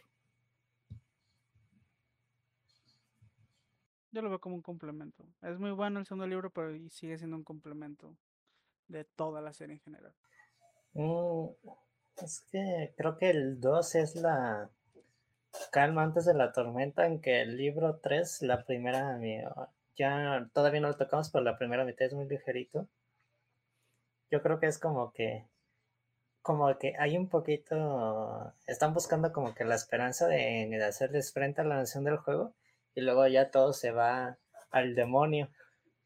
Y también mencionando un poquito la evolución de Anne como maestro agua y tierra, cuando regresan a la ciudad para hablar con el rey, en esa parte, el, el equipo Avatar parte madres a, y diestra y siniestra a todos los maestros tierras del palacio, llegaron como en su pinche, en su pinche casa y ahí ya, yo creo que en esa parte la serie dices, no, pues Elan ya está muy OP en este punto, yo te creo que te puedo partir su madre a cualquiera. Sí, ya en ese punto, aunque todavía le faltaba el fuego, ya estaba a un nivel donde podían combatir sin problema alguno. De hecho, ahí se veía que era como el, el movimiento más importante, porque al tener el de Basinci a su lado, tener un ejército muy grande con el que pelear. Eh, y pues bueno, ya también como en el final, creo que, que si no me equivoco, fue de las primeras series donde los héroes pierden, right? Al menos que yo recuerde. Yo creo que sí. Y de hecho, es lo quiero que suponen que muchos eh, apoyan que esta es la mejor temporada por ese final, que nadie se esperaba. Nadie se esperaba que los héroes perdieran. Al menos de esa forma tan catastrófica. Tan cutre. Cutre, Sí, porque sí, digo, al final de este Perder libro te la sientes, ciudad. te sientes vacío después de este libro. sí, Pedro. Yo, yo, bueno, si quieres, sí, termina con tu idea, Pedro, y ya luego. Bueno, eh, lo que mencionaba Alejandro de perder la ciudad más grande del reino tierra al ejército tierra más grande que ya controlaste el estilo, el estilo avatar y de la nada te caiga un puto rayo en la espalda. Que al final pensaste que el suco te iba a hacer para para escapar y valió madre también. Y literal, hasta que Azula se infiltró en la ciudad, se ganó la confianza para ser nuevo líder de, la, de los Daily. Y hasta, no me acuerdo cómo se llamaba el anterior líder, ahí una disculpa. Que así ah, ya, el vato con cola de caballo. Ajá, así de, no, pues papito, yo, yo ya me quedé con tus soldados, tú te, tú vete para otro lado, aquí yo soy la, la líder y la señora. Empoderada. Claro que sí.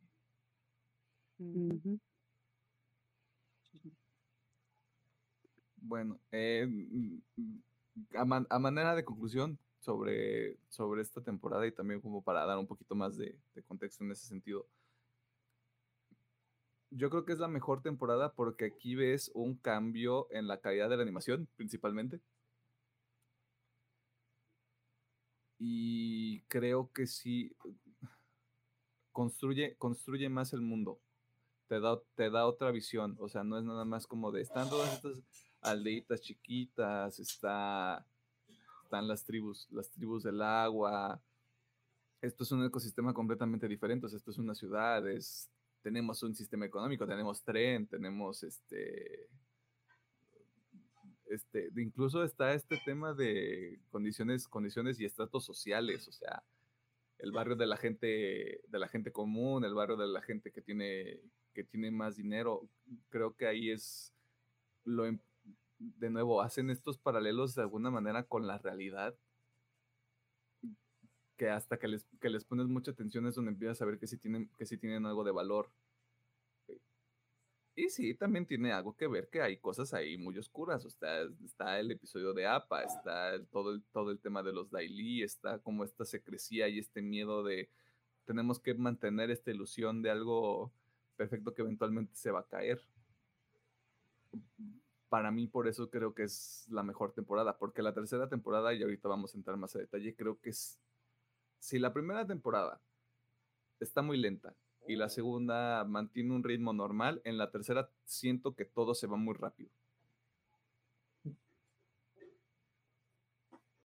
Y pues que en la segunda, más allá de que Ang tiene que aprender al fuego, simplemente es el foco central ya no es el de podemos hacerlo, es de es esa pregunta de podemos hacerlo, podemos ponernos en contra del, Imperio del Fuego.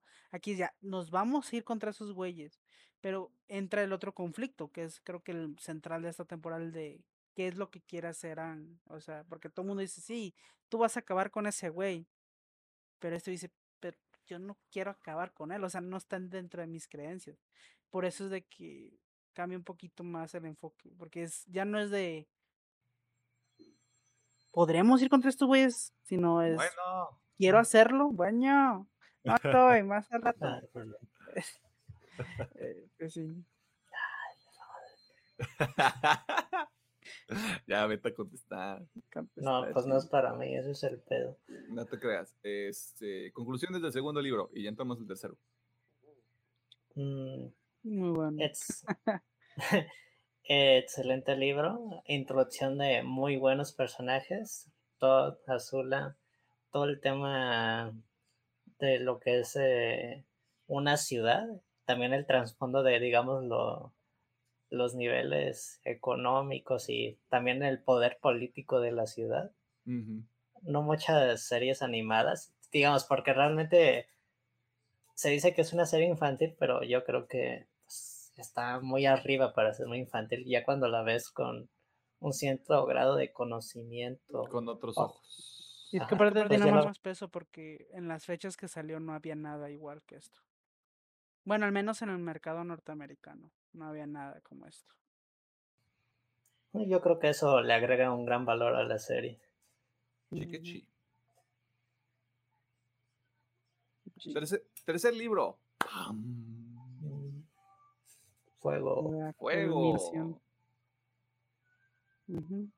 Ahorita mencionabas tú este, tema del, del conflicto más importante, más allá de que vamos a ir, o sea, podemos ir y podemos partirle su madre a la Nación del Fuego, es qué va a pasar con el Señor del Fuego.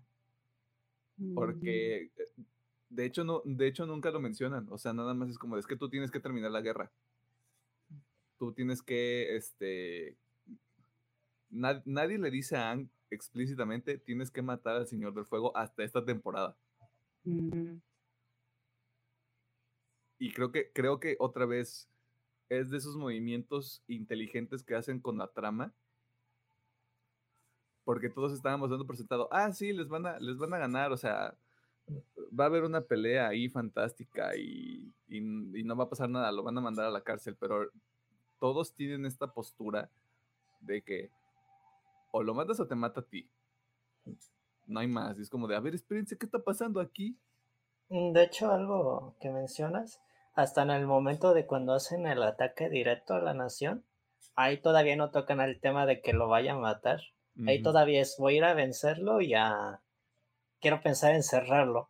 Es hasta cuando ya llega Zuko, que literal le dice a él, ¿qué onda? ¿Qué vas a hacer con mi jefe? ¿Lo vas a matar o qué pedo? Es que es eso, o sea, nosotros como audiencia llenamos ese hueco de, ah, pues lo va a derrotar y lo va a, lo va a meter a prisión o le va a pedir que, se rinda y que termine con la guerra. O sea, va a haber ahí como, piensas tú que va a haber un tema diplomático por cómo es el personaje. Pero es en la segunda mitad de, la, de esa tercera temporada donde todos prácticamente le dicen, opciones no tienes, hombre.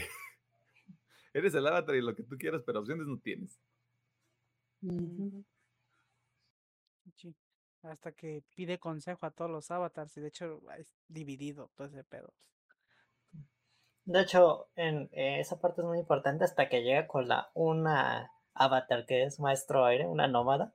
Le dice, ah, no, es, y ya le dice, no, pues tú eres el avatar, tú te tienes que desvincular de todas tus creencias. Tu compromiso ya no es con los nómadas, es con, con el mundo. Ajá, le hizo muy explícitamente, lo siento mucho, pero tendrás que, pues, matarlo, eliminarlo. Y eso está heavy. Incluso Roku no sabe qué contestarle, dice, o sea, es tu decisión. Y que Yoshi es, pues chingatelo Yoshi es matar a la verga.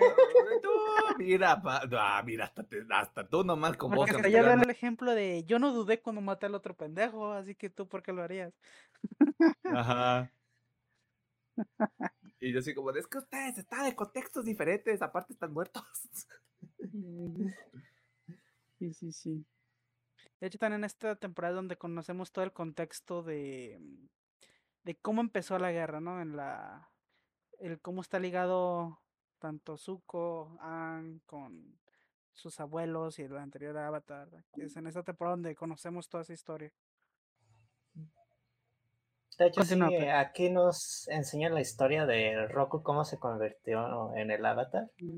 Que literal a él le avisaron hasta los 15 años, pero porque era una época de, de tranquilidad. Y ya cuando ya regresa, no, no me acuerdo, digamos, 20 años de entrenamiento, para ver si estuvo pues, cabrón. Es que regresa y su compa le dice de, ay no, pues eh, yo, el señor del juego y tú, el avatar, podemos expandir la, la nación. Y ya ves que ahí corta como que la amistad cuando dice, pues, pues no, ahorita está chida la nación, no necesitas hacer esto. Y de hecho está padre cuando va a conquistar el primer pueblo Sosin. Roku iba pasando y llega bien envergado al palacio a bajarle los, los huevos, la neta, porque literal lo atacó no le atinó, le partió en su madre, le destruyó todo el palacio y lo dejó ahí todo colgado. También quisiera mencionar que en esta temporada también se nos pone el contexto de los habitantes de la nación del juego. Todos los pueblitos que visitan también dicen, pues, no, pues no está chido la guerra porque no llegan los alimentos, ni esto, ni aquello.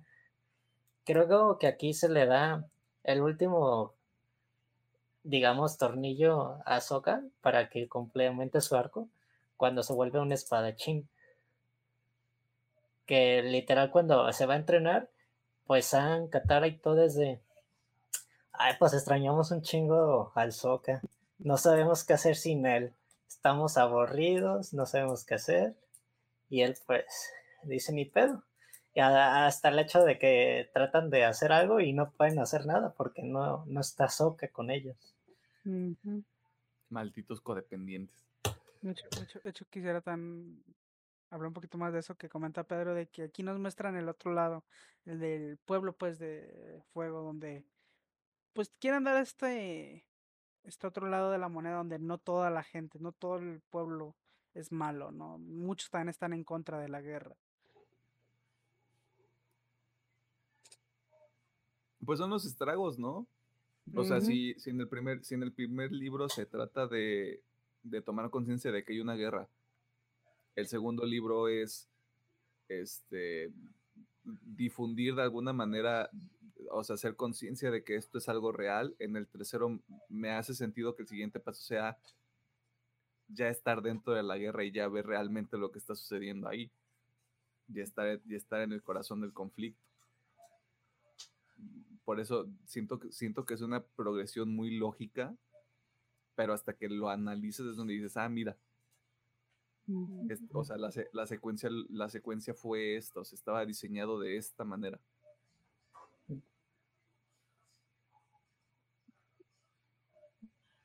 Creo que algo que no mencionabas, creo que el primer episodio es muy importante, que literal Lani estuvo, creo que sí fue un mes en coma, no me acuerdo. Creo que sí.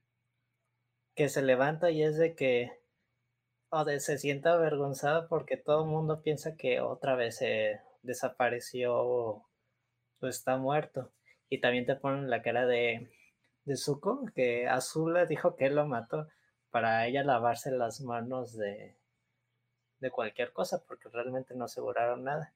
Y hace el conflicto. Sí, sí, sí, Que literal se escapa del barco, vuela. Creo que en el momento que está en el, en el mar, literal que sale si es Rocco y esta chica, la el espíritu de la luna, la novia de Soka, se me fue el nombre. Ah, ah, también se me olvidó, pero Yuna, creo que era. Creo que sí, era Yuna, y le dice de que, no, pues levántate, yo sé que pasó esto, pero tienes que otra vez levantarte y echarle todas las ganas del mundo y volverte a mentalizarte. Todavía estás vivo, todavía hay como que esta esperanza de que esto acabe.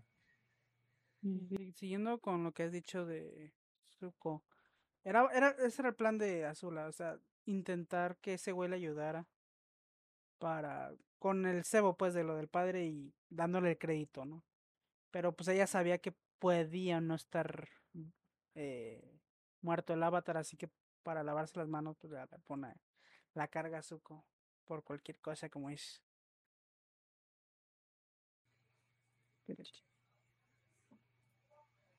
Es que ahorita, mm. ahorita estoy pensando y lo que, lo que yo decía hace rato cuando estábamos cerrando el libro 2, siento que muchas cosas pasan muy rápido. O sea, vamos, vamos de, de, que el equipo Avatar se aclimate a estar en la Nación del Fuego, a la invasión, y de la invasión es Han, aprende fuego relativamente rápido y de ahí es otra vez la, la segunda, no invasión, pero como la, la, batalla final. Y aunque sí mencionamos que hay uno o dos episodios de relleno, y que probablemente aquí está el episodio de relleno más, más notorio de toda la serie, es, es, es, muy, es muy, muy acelerado el paso aquí. Como de ya, este, esto, es, esto es el final, vámonos. Sí, sí, sí. ¿Pero qué vas a decir? No, pues que se puede, que si se siente apresurado. Siento que lo hicieron más así por. Eh, porque se supone que ya lo del cometa era de. Es que el cometa es la siguiente semana, carnal. Es como ya, o sea, no podemos esperar más. Eh, pero sí, por eso, yo creo que por eso quisieron darle ese sentimiento de vámonos en chinga, porque no hay tiempo.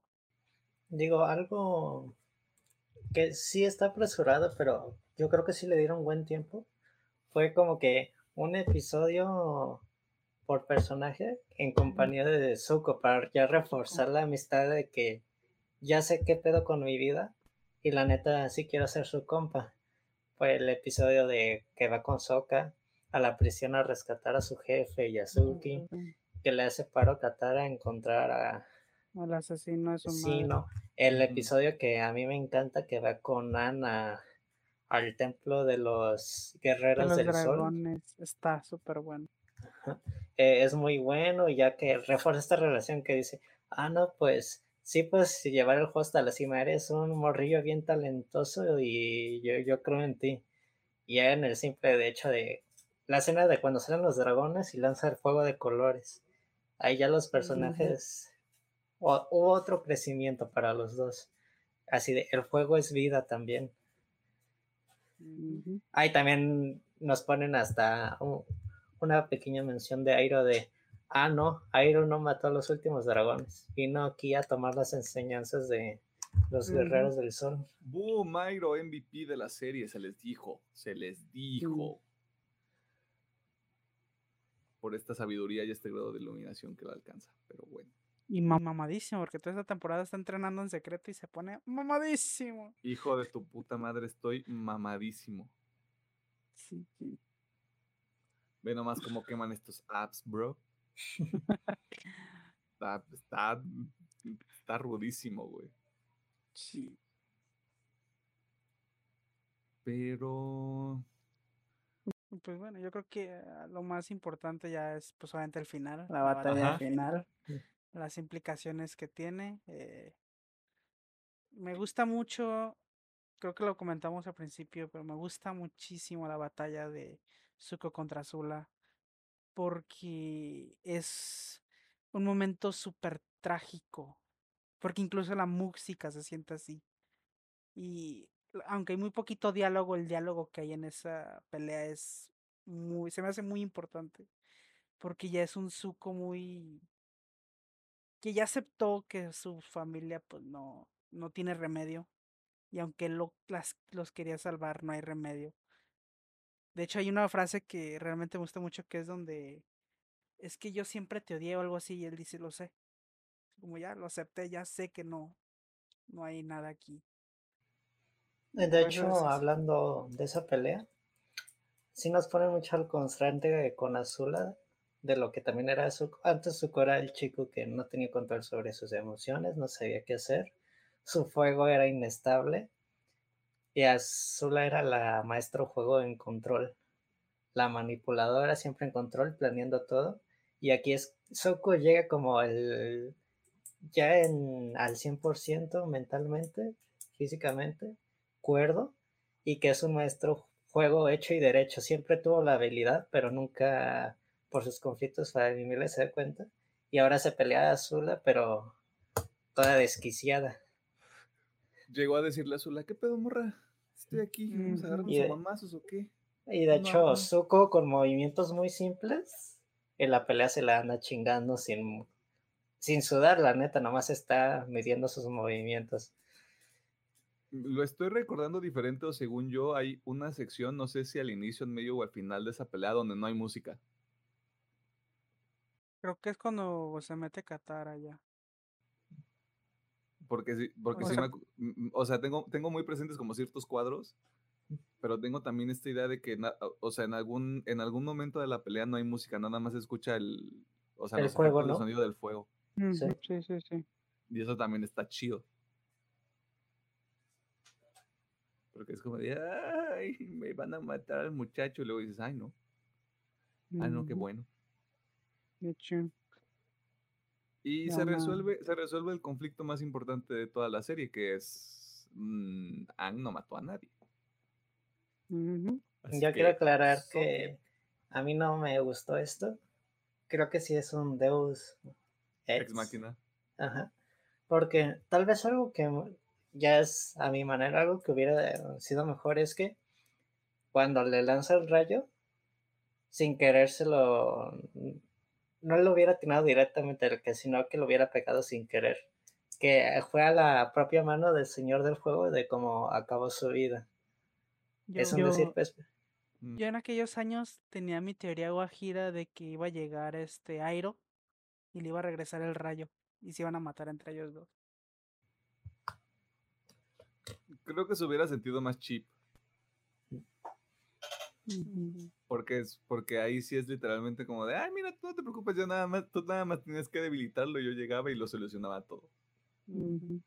Pero sí, digo, sí se siente como un- una salida fácil, aunque se supone que el- su encuentro con esta tortuga león gigante es la que le da ese poder de quitar los este dones o el control, pues.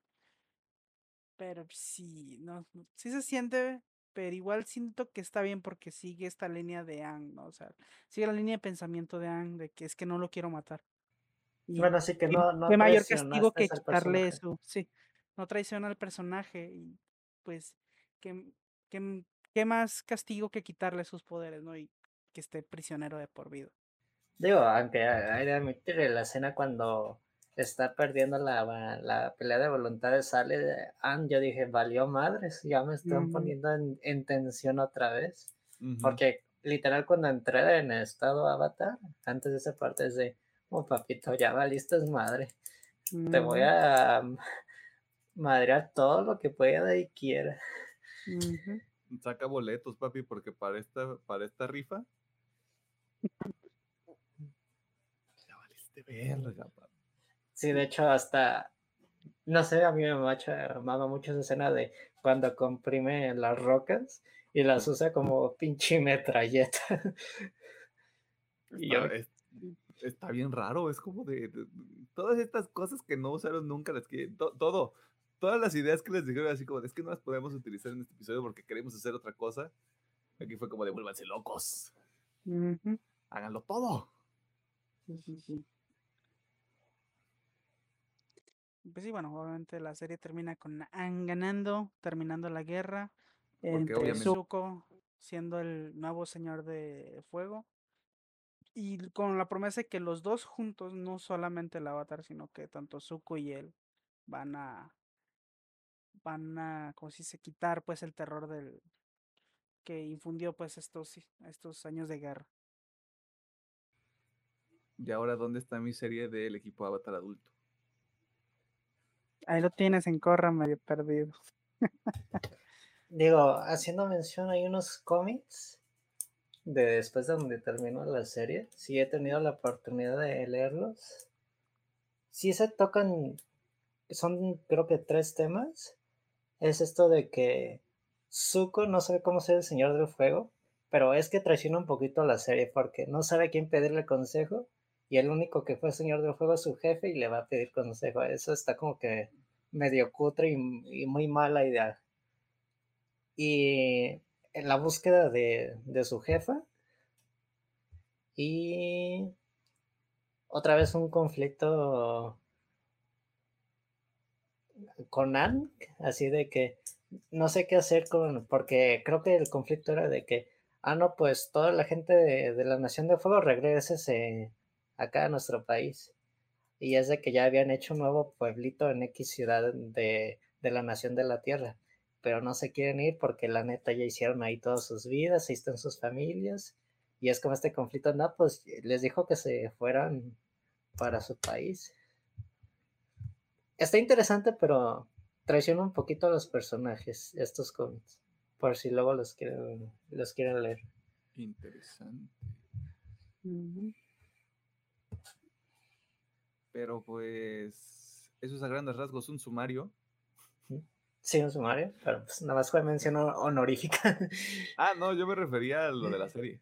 Ah, ok. O sea, todo esto fue una especie de sumario con nuestras opiniones. Debimos mencionar que había spoilers y creo que no lo hicimos. Es una serie muy vieja, la verdad. O sea, si no la has visto es porque realmente no quieres. Si, si algo de aquí les llamó la atención, pues creo que la pueden ver ahorita, en este momento, en Netflix. Y pueden ver también la leyenda de Korra. Por Netflix. chido. Así que mm, me atrevería a decir que sí está recomendada por los tres. Efectivamente. Es un producto que sí, que vale mucho la pena, que se digiere muy rápido. Los episodios no duran más de 25 minutos. Mm, Incluso me atrevería a decir que vale la pena verlo más de una vez. Sí. Vas, vas cachando, vas cachando otras cosas y otros, otros mensajes. En caso de servidor la he visto más de cuatro veces. Perro loco. Yo solo Pues una vez y ya. O es sea, que es muy disfrutable. Creo que la he visto como tres veces, más o menos. Ok, ya me están dejando todavía más claro que no sé cómo manejar mi tiempo. Pero mira, una vez la vi cuando estaba niño, o sea, cuando primera vez salió. Cuando estabas luego, luego hubo un recap años después y también la vi. Luego hace poquito, como ahorita en este tiempo de pandemia, la volví a ver. Ah, es que lo que menciona Alejandro, en el 2020 fue de las series top en todo el mundo. La Mucha gente lo leyenda de descubrió. Anne. Sí. Yo no entendí eso. Es como de, oigan, pero esto, o, o sea, esto estaba cuando la mayoría de nuestra generación tenía que 15 años, más o menos. Por ahí. No, Unos según 12 yo la años. serie terminó 10 años, 12, 12. 13. 12, 13 años por ahí.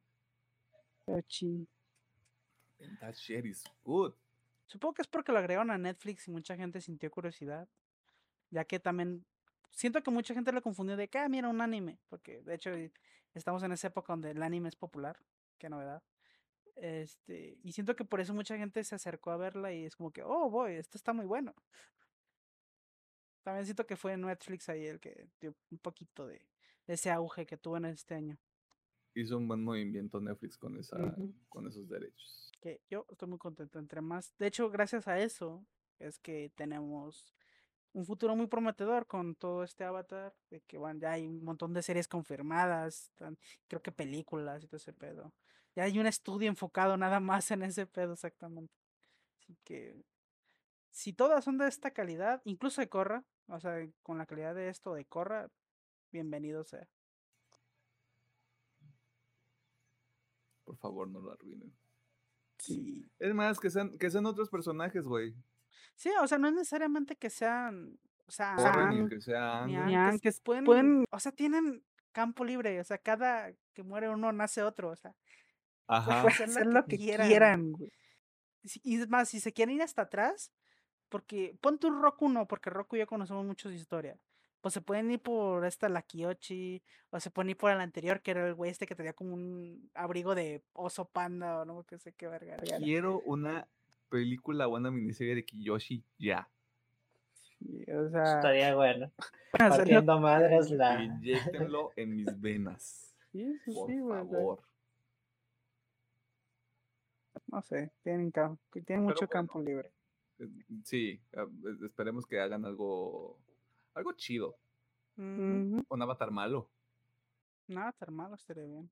Como es, es lo mismo que todo lo que hemos tenido de los Superman malos en este universo, pero sería, Pero sería aquí estaría, interesante. aquí estaría más bueno porque sería como de, ¿y ahí qué pasa, güey? ¿Qué pasa si es corrompido? Pero bueno, eso es lo que nosotros pensamos de Avatar, la leyenda de Aang. Lo puede ver en Netflix. Si usted ya vio esta serie, coméntenos. Ya sea aquí en la sección de, valga la redundancia, de comentarios de YouTube o por redes sociales qué le pareció esta serie. Si no la ha visto, vaya a verla y luego nos agradece. Creo que ya podemos anunciar cuál va a ser el, el tema de la próxima semana, ¿no? O sea, ya podemos hacer eso ahorita que ya lo tenemos planeado. Castlevania. Última temporada. Ton, ton. Toda. O sea, va, va a ser enfocada en la última temporada, pero vamos a hablar de todo. ¡Ay, golosa! Todo, así todita se la van a comer, digo, acá. Vale. Ya vámonos antes de que este muchacho se ponga más cochino. Recomendaciones. Vámonos. Vámonos.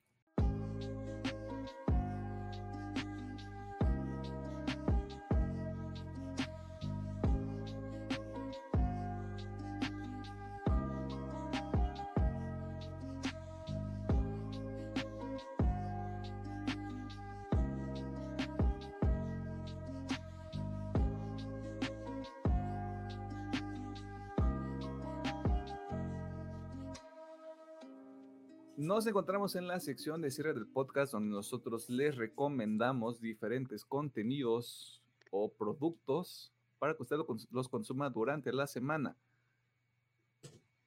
Y como ya hace hambre y tenemos calor, vamos a ir lo más rápido posible, pero sin que se pierda ninguna cosa.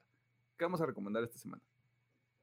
Bien, yo como comenté esta semana, eh, ya terminé el segundo DLC de Doom Eternal, así que iba a recomendar nada más el DLC, pero dije, eh, porque como no he recomendado el juego base, chingue su madre, vamos a recomendar todo Doom Eternal. Eh, para mí es el mejor shooter que he jugado en los últimos cinco años sin problema.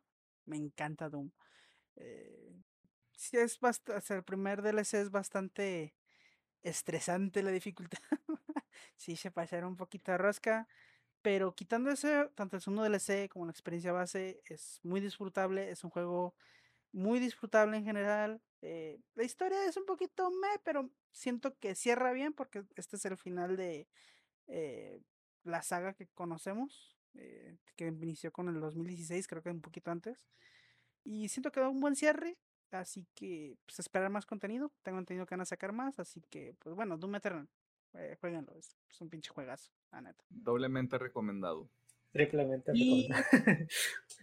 Sí, Eternal. Em, y también quiero eh, recomendar Disco Elysium, ya que no lo había recomendado antes y ahorita regresé por el contenido que le pusieron.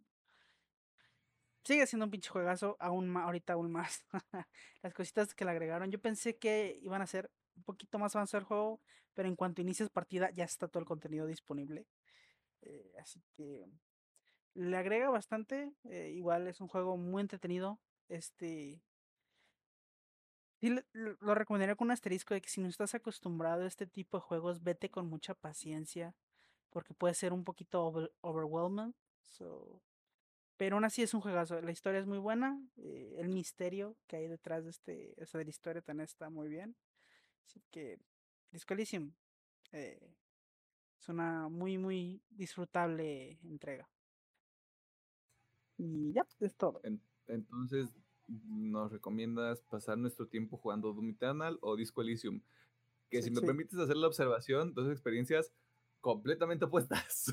Sí, son completamente opuestas. Una es un shooter de Así enérgico, locos, caótico. enérgicos, y el otro luces, es una experiencia muy, muy tranquila, muy de chill, muy de estar leyendo mucho, muy de estar, Puede poner atención. muy mucho de poner mucha atención y digo, si tú quieres puedes irte de largo, pero yo creo que el valor de Disco Elysium es ir explorando cada rinconcito de los mapas y ver qué puedes, este, con qué puedes interactuar y todo ese pedo.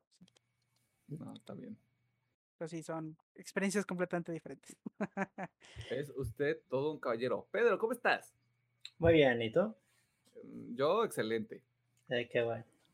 A ver, ¿qué nos vas a recomendar? Bueno, yo les voy a recomendar eh, una canción de Skimo Cowboy que fue muy popular el año pasado, yo creo por su, su video musical, que yo me la, la primera vez me cagué mucho de risa.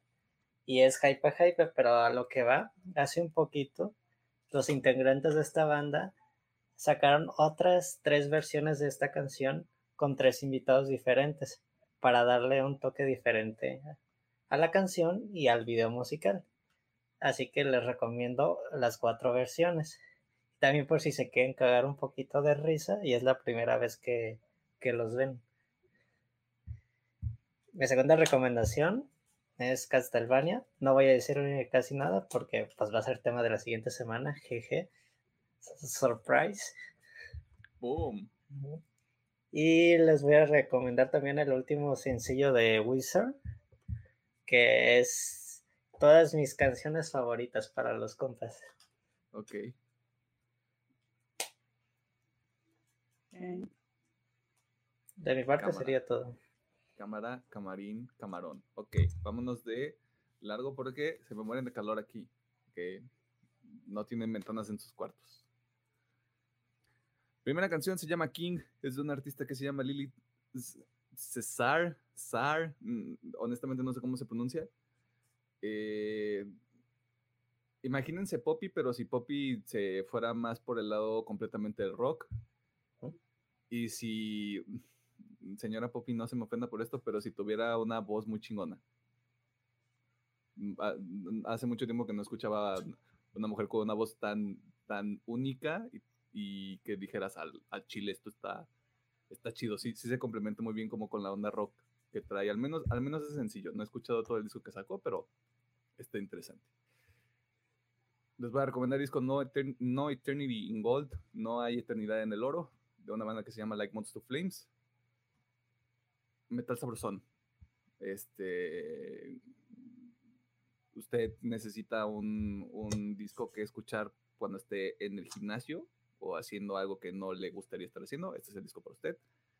Y si no le gusta escuchar gente gritándole en los oídos, también lo puede escuchar en su versión instrumental. Está, está muy padre y tiene muchos, muchos detalles muy interesantes. Si a usted le interesa más el lado de meramente los, los instrumentos, el uso de guitarras, de electrónicos, de la batería, de, del bajo y escuchar todas esas este, habilidades instrumentales que llega a tener la gente, ampliamente recomendado. Otra vez voy a recomendar a Royal Blood porque en la semana sacaron una versión con orquesta del sencillo Limbo de su último disco Typhoons, de esta serie de videos que está sacando cierta plataforma, no es cierto, cierta empresa, porque es así como ya un emporio completamente. Está muy bueno, creo que le, aporta mucho como esta vibra disco, mezcla disco rock and roll, que de por sí ya traía el título. Y, o sea, nada más le, le aporta más a la canción. Y por último, les voy a recomendar un contenido de internet al cual ya se le ha hecho referencia anteriormente en este mismo podcast. La Liga de los Supercuates, tanto lo que hacen en YouTube, que son piezas editoriales, y también tienen un podcast eh, lo hacen dos, dos, comediantes, Alex Fernández y Fran Evia. Me, me gusta cómo lo hacen porque, o sea, lo hacen de una manera donde sí están, conocen mucho de lo que están hablando, pero por la misma naturaleza de que ellos son, son comediantes, ven ahí de qué manera lo hacen más, más atractivo para la gente en general. No es nada más como que te lo platican para que tú, persona que se sabe todo lo que hay en cuanto a cómics, videojuegos, películas, series, etcétera, lo hacen más, más interesante. Ah, se los voy a dejar así. Hacen un top de dulces. Muy buen top. Creo que le pusieron dulces ñeros. Yo estoy en desacuerdo con que el pulparindo esté en segundo lugar, pero mira, no es mi contenido.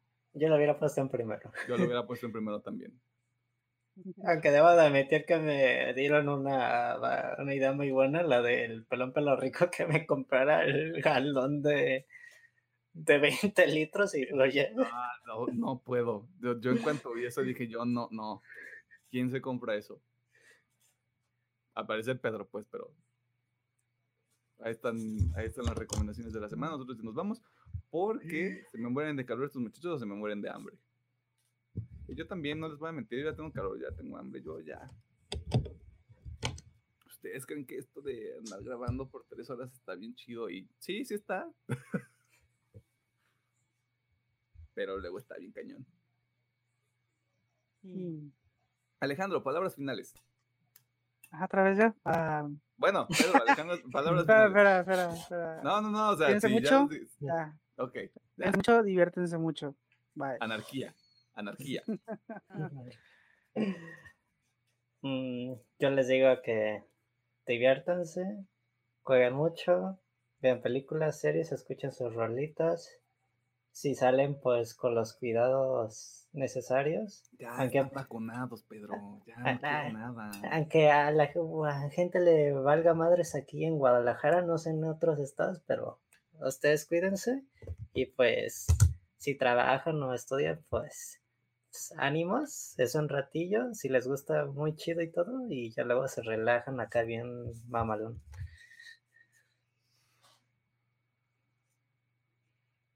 Vámonos pues. Vámonos a la... Eh, no es cierto.